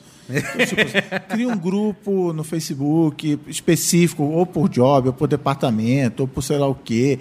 E aí quem precisar ver a mensagem, vai ver a mensagem, fica registrado, a galera comenta. Então, assim, pense em novas maneiras de, de, de otimizar seu tempo e não. Esse negócio só, só pro seu conhecimento, chega disso, né, galera? Boa. É o fim. Tem algum aí, Maron? Não, não, a gente, a gente cobriu tudo. Tá dando uma olhada aqui pra ver se, tipo, faltou alguma coisa incrível. Não. Então, boa. Vamos. Qual é a boa? É o Salve,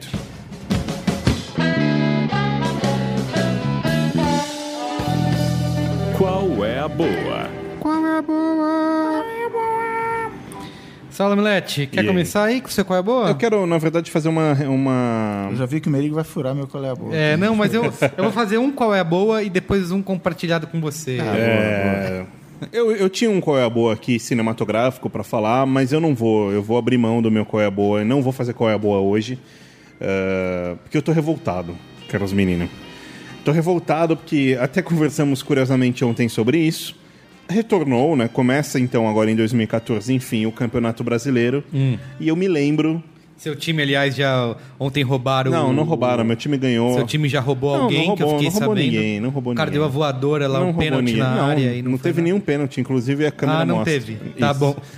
Vamos voltar à minha Vamos, pauta, vamos. porque esse é o meu qual é a boa. Você Tá, pode tá. falar mal do meu time no seu qual é a boa. Tá bom.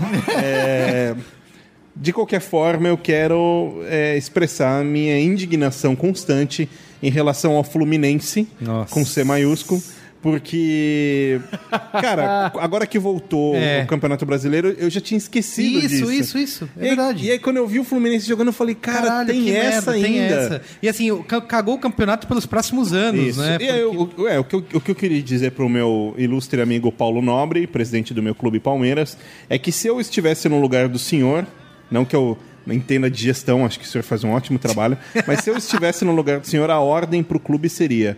Quando for jogar contra o Fluminense, a- o juiz apitou, todo mundo senta igual o índio no chão. E deixa golear, faz 50 a 0 Porque é assim que o Fluminense merece ser Vai ser tratado. campeão, né? É, pra ser E campeão legal- logo e na assim, quinta até rodada. a Série B tá cagada já.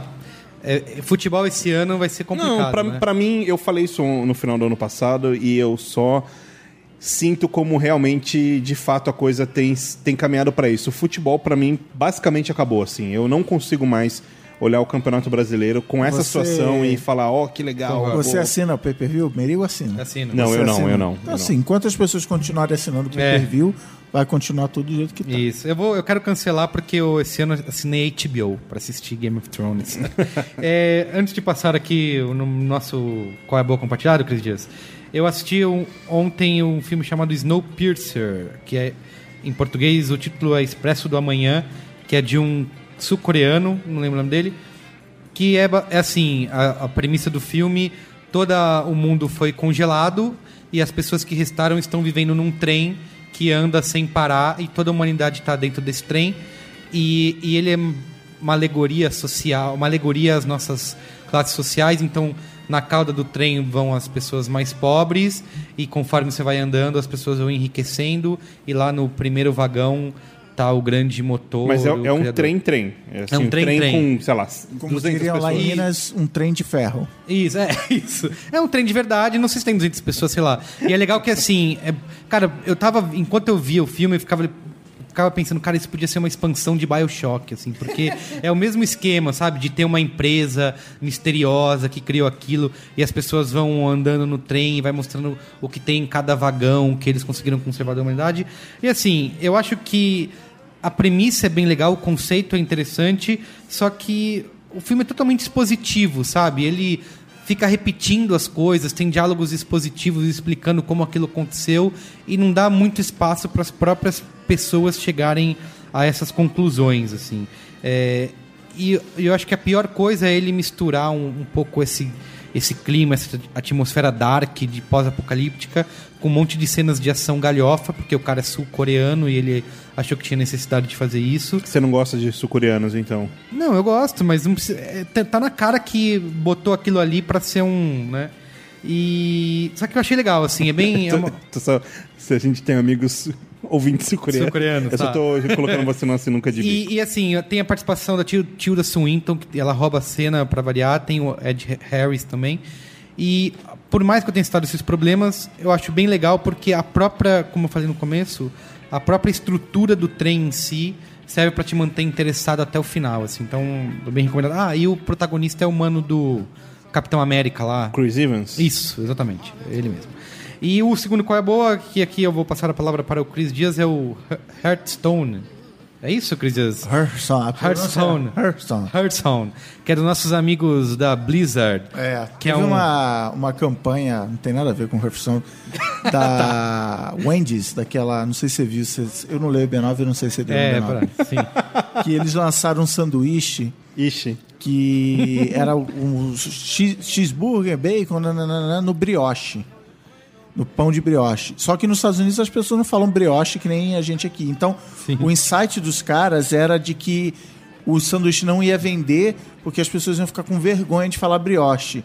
Então a campanha era: chega um cara mega estereotipado inglês, né, é, é, refinado, um gent é, tipo assim. O, a legenda dele é fulano de tal, gentleman e leisure, tipo Chiquinho Scarpa, assim, caricato. E aí ele fala brioche errado, ele fala brioche. e aí a galera ficava zoando a Wendy's no- nos comentários, falando, ah, seus imbecis, não Não sabe, sabe falar. falar. não sei o que. Aí ele, ah, aí, ah, eu gostaria de me retratar, que eu não falei isso, na verdade a, a, a pronúncia cosmopolitana é brioche. aí de novo, então tipo assim, é mega A galera bem não bolada entendeu a piada, É, mega bem bolada assim, vamos nos zoar e fazer o nome do sanduíche ser assunto para as pessoas pedirem um sanduíche. Mas fala do jogo aí, Cris Mas esse foi um colabo, não foi um colabo, foi só um desvio. Tá. O jogo é o Hearthstone, que é no é uma mistura de World of Warcraft com Magic the Gathering, Isso. que é Tem pra, é importante falar que tem pra Mac, Isso. PC e pra, saiu agora iPad. saiu para iPad, exatamente. Então é um joguinho de cartas colecionáveis, você monta o seu baralho, você jogou Magic, já sabe do que eu tô falando. Monta o seu deck. E aí você joga online, fora o tutorial, você joga online contra pessoas. E aí tem aquele esquema, você pode comprar pacotinhos com dinheiro de verdade. Porque é comprar de- o jogo basicamente é de graça, O né? jogo é de graça, ele te dá um baralho lá básico. Nada de graça. E ele te dá moedinhas virtuais, tipo assim, ah, se você matar 40 criaturas, eu te dou 40 moedinhas e tal. E aí você pode comprar pacotinhos com esse dinheiro virtual, mas obviamente você vai demorar meses para conseguir. E aí você vai gastar dólares. Aí você vai, ah, vai gastar dólares ou reais e tal. Mas assim, até o momento, comecei a jogar no feriado agora, não gastei nenhum centavo ainda. Nem eu. E é legal, divertido. É, é aquele negócio, partidinhas rápidas. Quem tem filho tem o problema de que a qualquer momento Isso. seu filho pode te interromper e você tem que parar e você tem que entregar a partida. Tem um botãozinho lá, entregar a partida. Mas é legal, lembrei dos tempos de Magic aí que Mas, cara, e a estratégia? Eu sou péssimo de. de- Não, eu não sei montar baralho, É, eu uso os baralhos já pré-montados. É legal que ele tem um botão te ajudar a montar o seu baralho. É, verdade. Então, ó, você precisa de uma cartinha de pouco mana, agora uma cartinha mais forte, agora mais isso, mais aquilo. Mas ainda assim, eu, eu- as partidas que eu ganhei mais foi num modo que ele chama de arena, que é pago também. A primeira partida é de graça, a provinha de graça, É pra vir. que ele te dá cartas e você tem que ir montando seu baralho. Então ele te mostra três cartas e fala: escolhe, mais três, escolhe. E aí tem não, não necessariamente as cartas que você tem, tem as cartas mais fodidas do jogo. E aí você vai jogando até você morrer três vezes. Então, sei lá, eu ganhei duas ou três e perdi as três, e aí você vai ganhando. Quanto mais você ganhar é, prêmios mais legais, você vai ganhando. Então, assim, diversão, eu entro lá, jogo rapidinho, são seus amigos da Battle.net Tá, e tal. só deixa eu entender. A gente passou um programa inteiro falando sobre produtividade. Tá aí o E sifão. agora, e agora tá um sifão de vida. Todo, o tempo que você ganhou é assim que você Não, vai e é engraçado, né? Porque o, o pessoal do Magic nunca conseguiu fazer uma app que prestasse É. de verdade do Magic. É um jogaço, é um jogo incrível. Ah, tinha aquele Duels of the. Planeswalker lá que acho que... Não, mas eles fizeram um negócio perfeito, cara. É muito legal Ah, do jeito muito, que... muito E é legal. todo engraçadinho, né? Ele tem um vídeo e ó, famílias de orcs se encontraram com reis no passado. Ou você pode simplesmente se divertir. Só jogando Isso. E um negócio legal do jogo é que ele é um jogo de carta, então ele é um jogo 2D, né? Sim. Só que ele é feito usando o engine 3D. Então, tipo assim, a mesa balança, Ah, é as verdade. cartas têm uma profundidadezinha, é cheio de, de- aquele cuidado visual da Blizzard, assim, É, de botar Blizzard é pequenos boa nisso. detalhes e é muito legal. Eu quero fazer uma pergunta pro amigo Chris Dias. Eu nunca joguei Magic the Gathering, mas eu já vi muita gente jogando. É, e eu já vi muita gente esperneando, gritando assim, puta, tal, que perdeu. E eu sempre tive essa curiosidade. O, o jogo, um jogo oficial, pelo menos levado a sério, o sujeito perde as cartas? Como funciona? Cara, tem um tipo de jogo que você combina.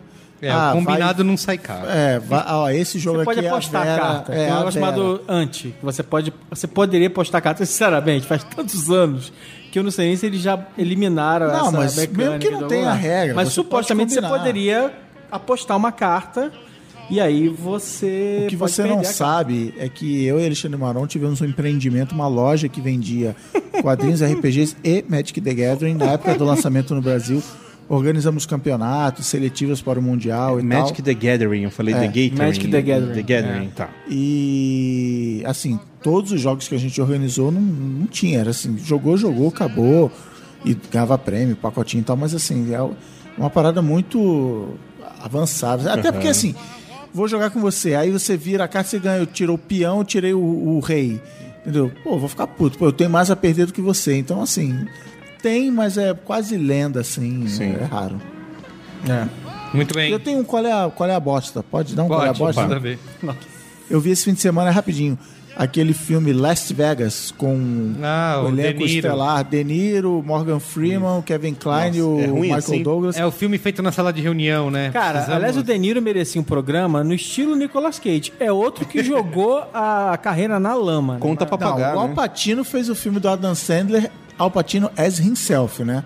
Tudo bem. Isso é outro, outro capítulo, outro Coreia bosta de outra semana. Mas o que, que o Adam, meu, o que, que o Adam Sandler fala- falou pro Alpatino pra convencê-lo a. Mas o Adam Sandler é um, é um, é um hitmaker, né? Ele, Cara. ele faz sucesso há um tempão. Então, pra, pra quem tá, às vezes, em, é, é, não tá muito em evidência, é bom aparecer em filme É dele. renovar o público e tal. É. Mas o- a premissa do Las Vegas é: são esses quatro amigos de infância, estão na casa dos 70 anos.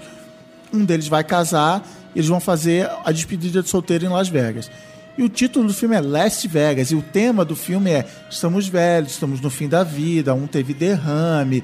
O, o cara pede a menina em casamento no funeral de um, de um quinto amigo. Então, tipo assim, o filme é sobre términos, né? Então, Last Vegas, nossa última grande viagem a Vegas. Só que, como é um blockbuster americano, não. Então, na verdade, essa não foi a última viagem, não. Nos créditos a gente já tá Sim, marcando a sim. próxima. E uma, uma obrigação de ter final feliz e dos quatro personagens ficarem felizes no final e tal. Então, assim, achei o filme mega covarde. Vale a cena que tem o Michael Douglas, tipo, autobiográfico, ele falando assim: eu não quero ficar velho, eu tenho medo de ficar velho, por isso que eu namoro essas meninas novas. Assim, tipo assim, o- talvez o filme tenha sido feito para botar o Michael Douglas para pronunciar essas palavras. é, mas assim, diversãozinha lá no Popcorn Time, legal, mas qual é a bosta? É surreal. o Al- Popcorn Time? É, você usando essas É coisas. surreal o Alpatino, porque assim, pensa, por exemplo, a sua filha. Sua filha começa a ver cada vez mais filme, etc. Daqui a 5, 10 anos, talvez. Se você falar pra ela que o Alpatino foi um grande ator, ela vai rir de você. Falar, Não, é, aquele cara, velho ela- louco? ela tava- Não.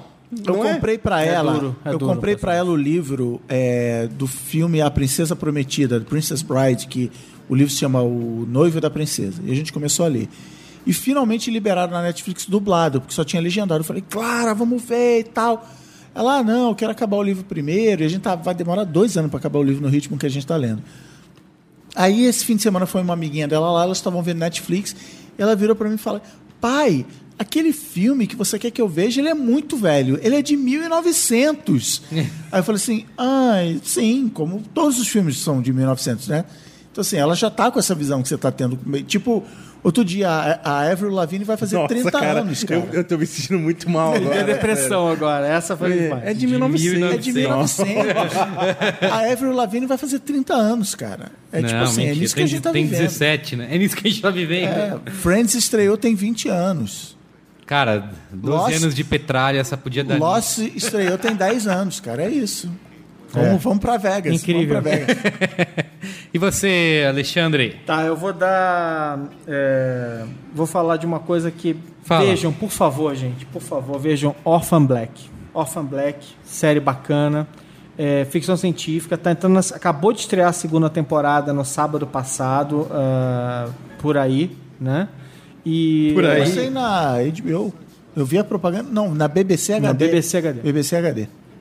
É, mas o, o- o- assim, tem- eu tenho que dar a premissa, né? Então a premissa do Orphan Black BBC HD é um colher boa, né? Canal, puta, maneiríssimo. canalzaço.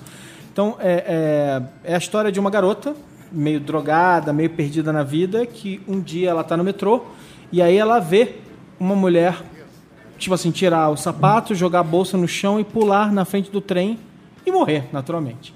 E aí ela, como ela é, como ela é meio trambique, meio safada e tal, não sei o que, que ela faz. Tá todo mundo na confusão, ela vai ali na bolsa da mulher, abre a bolsa da mulher e pss, se manda.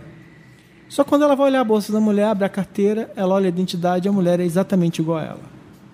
E a partir daí ela Como vai assim? puxar Mesmo o- nome? É igual, não, é igual a ela, é igual. Fisicamente. É, é fisicamente Como igual. Didi Mocó, irmã gêmula. É.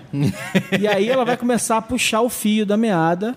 E aí é uma trama sobre clones e tal, não sei o quê. Mas é, é muito bom. A garota, a Tatiana Maslany, que faz a protagonista, dá um show. Um show, um show. Assim, eu nunca tinha ouvido falar dessa garota. Ela dá um show Porra, de. nunca tinha ouvido. É.